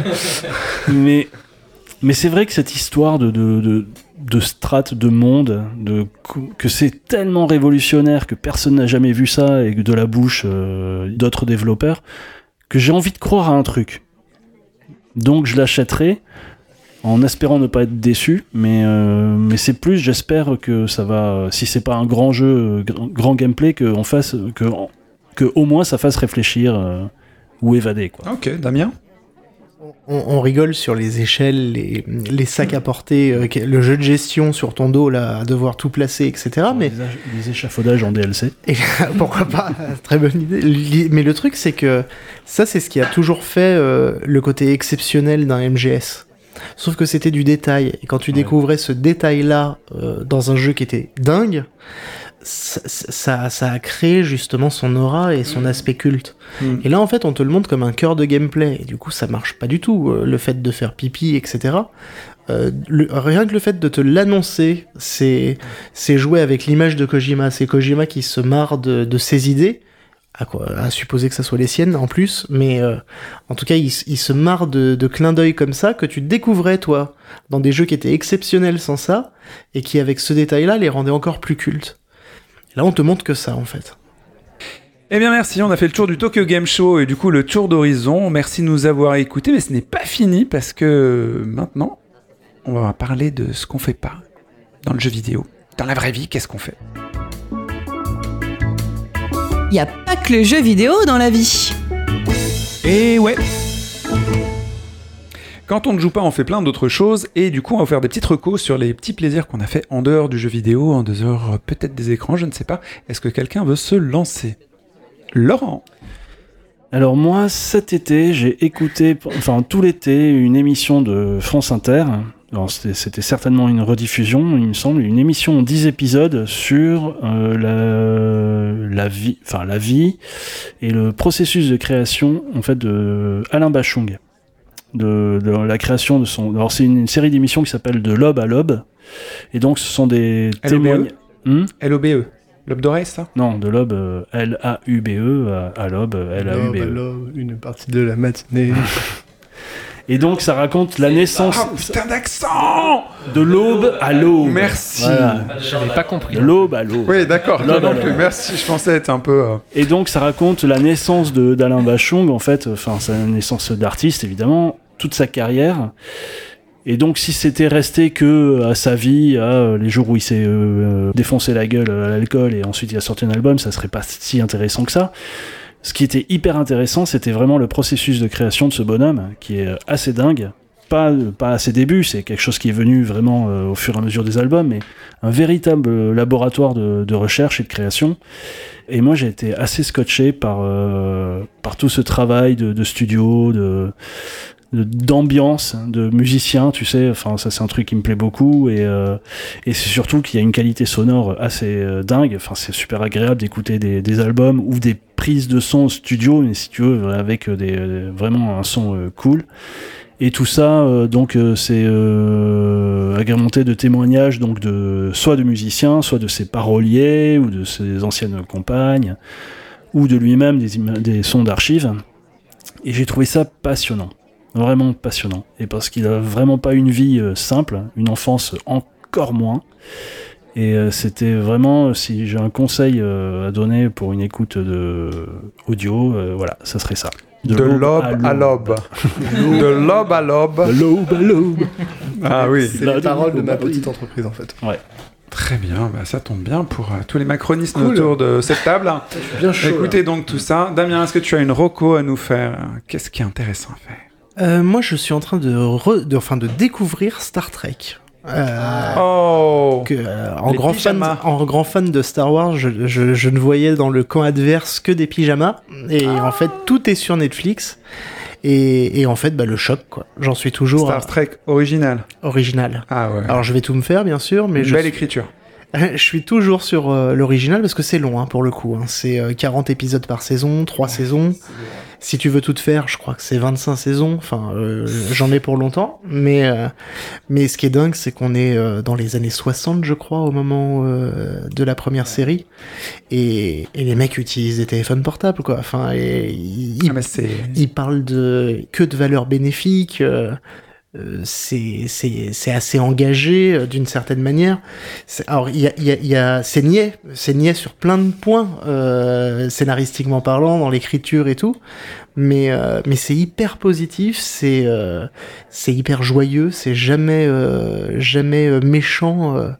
glauque ou quoi que ce soit et du coup bah une, une énorme découverte quoi Très bonne. disponible sur Netflix Let's go sur J'ai Netflix. l'impression qu'il y a beaucoup de gens qui ont découvert Star Trek grâce à Netflix et qui se sont dit Oh Bah, c'est super dur euh, d'aller les chercher. euh, Non, si- non, non, si carrément, as mais, ce que je veux dire, c'est que tu te dis Ah, ok, d'accord. Enfin, ma femme lui arrive exactement la même chose et euh, elle m'a dit Mais putain, mais il y a des scénarios, ils sont dingues, quoi. Enfin, des trucs vraiment, des épisodes, t'es là, genre, waouh, c'est trop cool, quoi. C'est Mais euh, fan de Star Wars aussi à l'origine. hein. c'est. Bah, là, par contre, c'est écrit, mais c'est vrai que c'est l'âge d'or de la science-fiction d'anticipation. euh, les années 50-54, euh, tous les scénaristes, euh, Ray Bradbury, euh, Philippe Cadic et tout ça, qui ont été euh, du coup euh, scénaristes de la quatrième dimension aussi. Euh, Star Trek en bénéficie euh, plus tard aussi. Et euh, ce, type de série est étrangement bonne, même si parfois elles ont un peu vieilli et tout, par rapport aux nouvelles. Le nouveau euh, Star Trek, il y a plein de gens qui aiment, hein, bien sûr, parce qu'il est inclusif et ainsi de suite. Mais euh, c'est pas les mêmes scénarios. Erwan On va rester dans la, dans la SF du coup. Euh, moi, je, depuis quelques années, je suis à fond sur Audible, euh, Amazon, Audiobook, tout ça. Et ils ne sponsorisent pas, les gars, faites quelque chose. hein. Absolument pas. Et donc j'écoute, euh, je ne lis pas, mais j'écoute beaucoup. Euh, et j'ai découvert il y a pas si longtemps que ça un mec qui se fait appeler Julien Centaure. C'est un pseudonyme. Centaure Ouais. Oh mon dieu. Julien Centaure. Non. J'ai peur de ce que tu vas dire.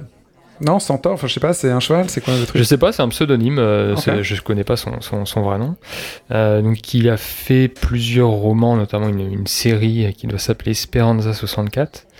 Donc c'est de la SF qui va se rapprocher un peu de ce qu'on appelle la hard science, où on t'explique absolument tous les détails de tout, euh, à un point qui est assez, pour moi en tout cas, un, un peu trop, euh, un peu trop expliqué dans tous les sens. Donc là, ça va se rapprocher de ça. Donc dès que tu dois te poser des questions sur comment ça marche la technologie, on va te l'expliquer simplement. Il est là. Euh, mais c'est surtout, euh, surtout super bien foutu. Il y a toujours du rebondissement quand dès que ça commence un petit peu à se ralentir. Ça se suit hyper facilement, c'est super. Il y a beaucoup de réflexions aussi, notamment dans, sa saga de, trois livres. Je vais pas spoiler du coup, parce que ça, vous spoilerait forcément au moins un des trois tomes. Mais euh, il y, a, beaucoup de réflexions, que ce soit économique, sur l'industrie, sur énormément de choses, mais amenées de manière très simple et très, très didactique pour t'amener à te faire réfléchir. Euh, c'est vraiment super bien foutu. Je crois pas qu'il soit si connu que ça au final. En tout cas, dans le monde de la SF, j'imagine qu'il est français. Mais encore une fois, on ne sait pas qui c'est ce petit bonhomme. Et euh, bah, voilà, si j'ai une recommandation, si vous avez un petit voyage en avion ou quoi que ce soit, Audible, un livre audio gratuit quand vous vous abonnez. Et c'est c'est vraiment cool. Ah, le sponsor gratuit. Donc c'est Julien. Et Est-ce que tu recommandes un. Donc Un la roman saga des trois, c'est Esperanza 64, mais du coup c'est c'est quand même long, forcément, ces trois bouquins. Euh, sinon, euh, il y a Les Nettoyeurs, qui est, qui est vraiment cool aussi, euh, que vous pouvez essayer, qui est un roman euh, unique. D'accord. Guillaume, est-ce que tu as une roco Oui, alors moi j'ai- je suis tombé un petit peu dans hum, le revival avec les 50 ans missions Apollo. Qui, euh, donc ça fait 50 ans que, que l'homme est allé sur la Lune euh, en juillet dernier ou en juin dernier, je sais plus. Juillet, ouais. en juillet. Et euh, bah, notamment à travers euh, d'une d'une petite chronique euh, sur, sur France Inter qui m'a mis la puce à l'oreille. Et puis du coup, je, je, je suis allé un peu creuser le sujet. Et, euh, il y a eu des super reportages sur, euh, et documentaires sur Arte qui sont passés où on retrace vraiment toute, euh, toute l'histoire de cette épopée vraiment incroyable. En vidéo donc. En vidéo, ouais, qu'on peut revoir euh, normalement, je crois encore sur, euh, sur YouTube, sur la chaîne Arte. j'ai décou j'ai vraiment découvert des choses que que j'étais pas né à cette époque-là. Hein. je suis pas assez vieux. Voilà, enfin, je sais pas. Je, je- je suis retombé dans un truc euh, vraiment euh, fascinant de, de voir ce qu'on a été capable de faire. Peut-être pas pour des bonnes raisons, mais euh, bon, c'était quand même la guerre froide. euh, C'était quand même euh, essayer d'écraser, et d'impressionner les autres. Mais euh, mais ça a permis de faire des choses euh, incroyables, quoi. Et euh, quand on y réfléchit, ça reste dingue. Et la dernière fois que l'homme a posé la- la- le pied sur la Lune, c'était il y a 44 ans. Ah ouais? Ouais, parce qu'il y a plusieurs ouais. missions, hein. il n'y a pas eu que Apollo 11, hein. c'était la première, il y en a eu 7 je crois, Euh, jusqu'à ou jusqu'à 18 16. Apollo, 18 Apollo, mais il y en a eu 6 ou 7, effectivement. où ils- Oui, oui, ils sont allés sur la Lune, il y en a oui, qu'à partir de Apollo 11 déjà. Et euh, enfin bon voilà, c'est c'est une histoire, une phase de l'histoire euh, que, que je connaissais très très mal et euh, qui, Qui est vraiment fascinante. ouais. Ok. Adil, dans le coup Euh, alors moi je, je vais trancher avec euh, la SF ou l'espace. Euh, moi je suis parti dans le Périgord. Et, euh, et du coup euh, du coup je- j'en ai profité pour relire parce que je les avais déjà lus euh, une saga historique qui s'appelle Fortune de France qui a été écrite par Robert Merle il y a un bon bout de temps qui est en fait une saga historique qui raconte l'histoire d'un cadet dans une famille euh, récemment anoblie au XVIe siècle, euh, dont la mère est catholique et le père est protestant. Euh, et donc ça se déroule dans la deuxième partie du XVIe siècle, donc en pleine période des guerres de religion. Et ce qui est très drôle dans Fortune de France, c'est que c'est écrit un peu en vieux français.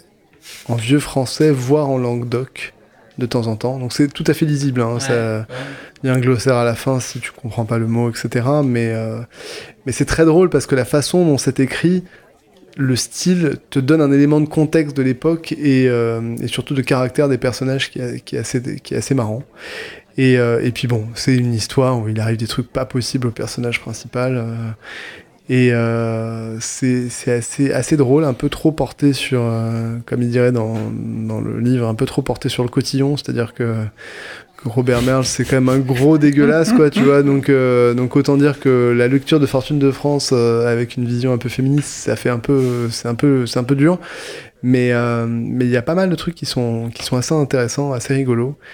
Et donc voilà, donc Fortune de France, les trois premiers tomes, il y en a, je sais pas, 10, 12, un truc comme ça, mais, mais juste les trois premiers suffisent. Fortune de France, c'est vraiment assez drôle, quoi. Assez drôle. Avec des bonnes expressions derrière les fagots, quoi. Donc du coup, tu peux ressortir. Le cotillon derrière les fagots, doit pas être mal. Euh, pour ma part, moi, j'ai, euh, déjà, je suis allé en Thaïlande, c'est très bien. Je suis resté longtemps avec ma chérie. À chaque fois, tu nous, tu nous sors des trucs comme ça, genre, Ah, je suis parti en voyage. Bah, c'était bien, hein. un petit voyage, toujours bien, hein, rester, bah, passer du temps. Et euh, par contre, quand on est rentré, euh, j'avais pas envie de replonger dans, Netflix et le binging de séries ou des trucs comme ça. Je voulais un truc un peu plus dynamique. J'ai pas forcément réussi, mais en tous les cas, j'ai viré la télé de, là où elle était. Et euh, j'ai plutôt euh, proposé à ma douce et tendre de regarder des films sur les histoires de couple. Alors mon premier réflexe, de faire une thématique et ne regarder que des films sur des histoires de couple parce que je trouve ça passionnant. Il y a des très très bons films, mais pas ceux qu'on croit, où les, femmes ont des vrais rôles et c'est des vrais êtres humains et pas la plupart des films euh, sur les histoires de couple où les femmes euh, n'ont pas le rôle de partenaire ou ce qu'elles méritent ou alors euh, c'est le rôle principal aussi, mais c'est plus rare et généralement c'est des comédies bizarrement. Enfin pas bizarrement malheureusement. En tous les cas, donc j'ai voulu faire ma petite sélection. J'ai fait une sélection, je lui ai proposé et on a regardé ensemble Gone Girl qui est un- une, tr- une très très belle histoire de couple avec un réalisateur qui est magnifique, mais qui euh, résume beaucoup de choses, de, des, des petits arrangements qu'on fait avec l'amour, le mariage, des choses comme ça. Mais on peut le voir aussi comme un polar, parce qu'il paraît que les gens font ça. Je sais pas pourquoi. Donc je vous engage à regarder Gone Girl si vous ne l'avez pas vu. Super. Euh, dans ma playlist euh, prévue, elle est, du coup, c'est très bien passé.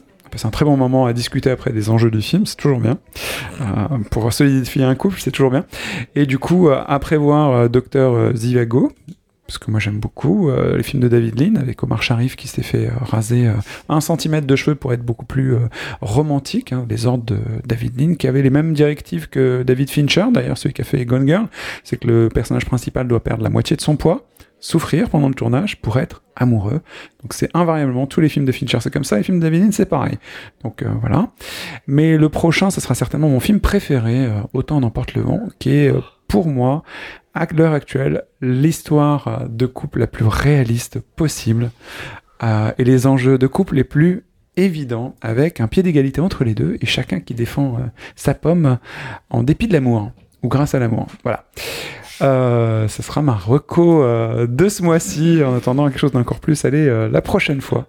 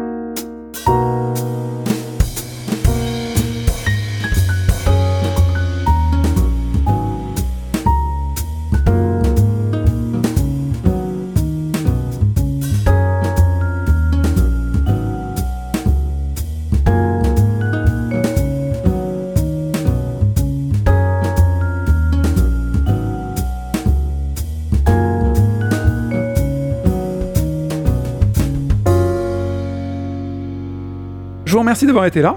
Merci d'avoir euh, patienté sur ce podcast de rentrée. On était peut-être un peu moins conçu, on a euh, concis, pardon. Et euh, un dernier rire, c'est cool, c'est toujours bon à prendre. Tu, tu attends un événement Mais je sais pas, moi j'entends pas un C'est événement. côté Death Stranding, tu vois, c'est pas encore conçu. C'est pas encore conçu, mais le bébé est là. En tous les cas, euh, je vous remercie de nous avoir écoutés. Je vous engage à aller voir notre Discord J'aime jouer Fiesta si vous voulez nous dire des gentillesses ou des méchancetés.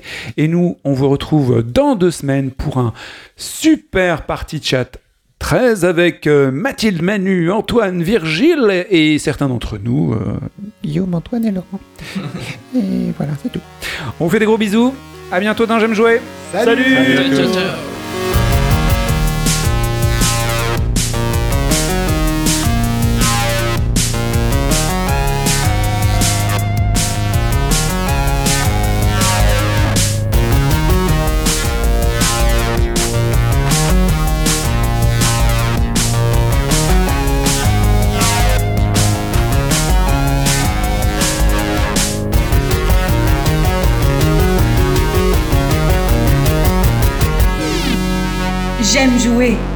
Le podcast. On est dans la merde. Il est ultra tard de sa mère.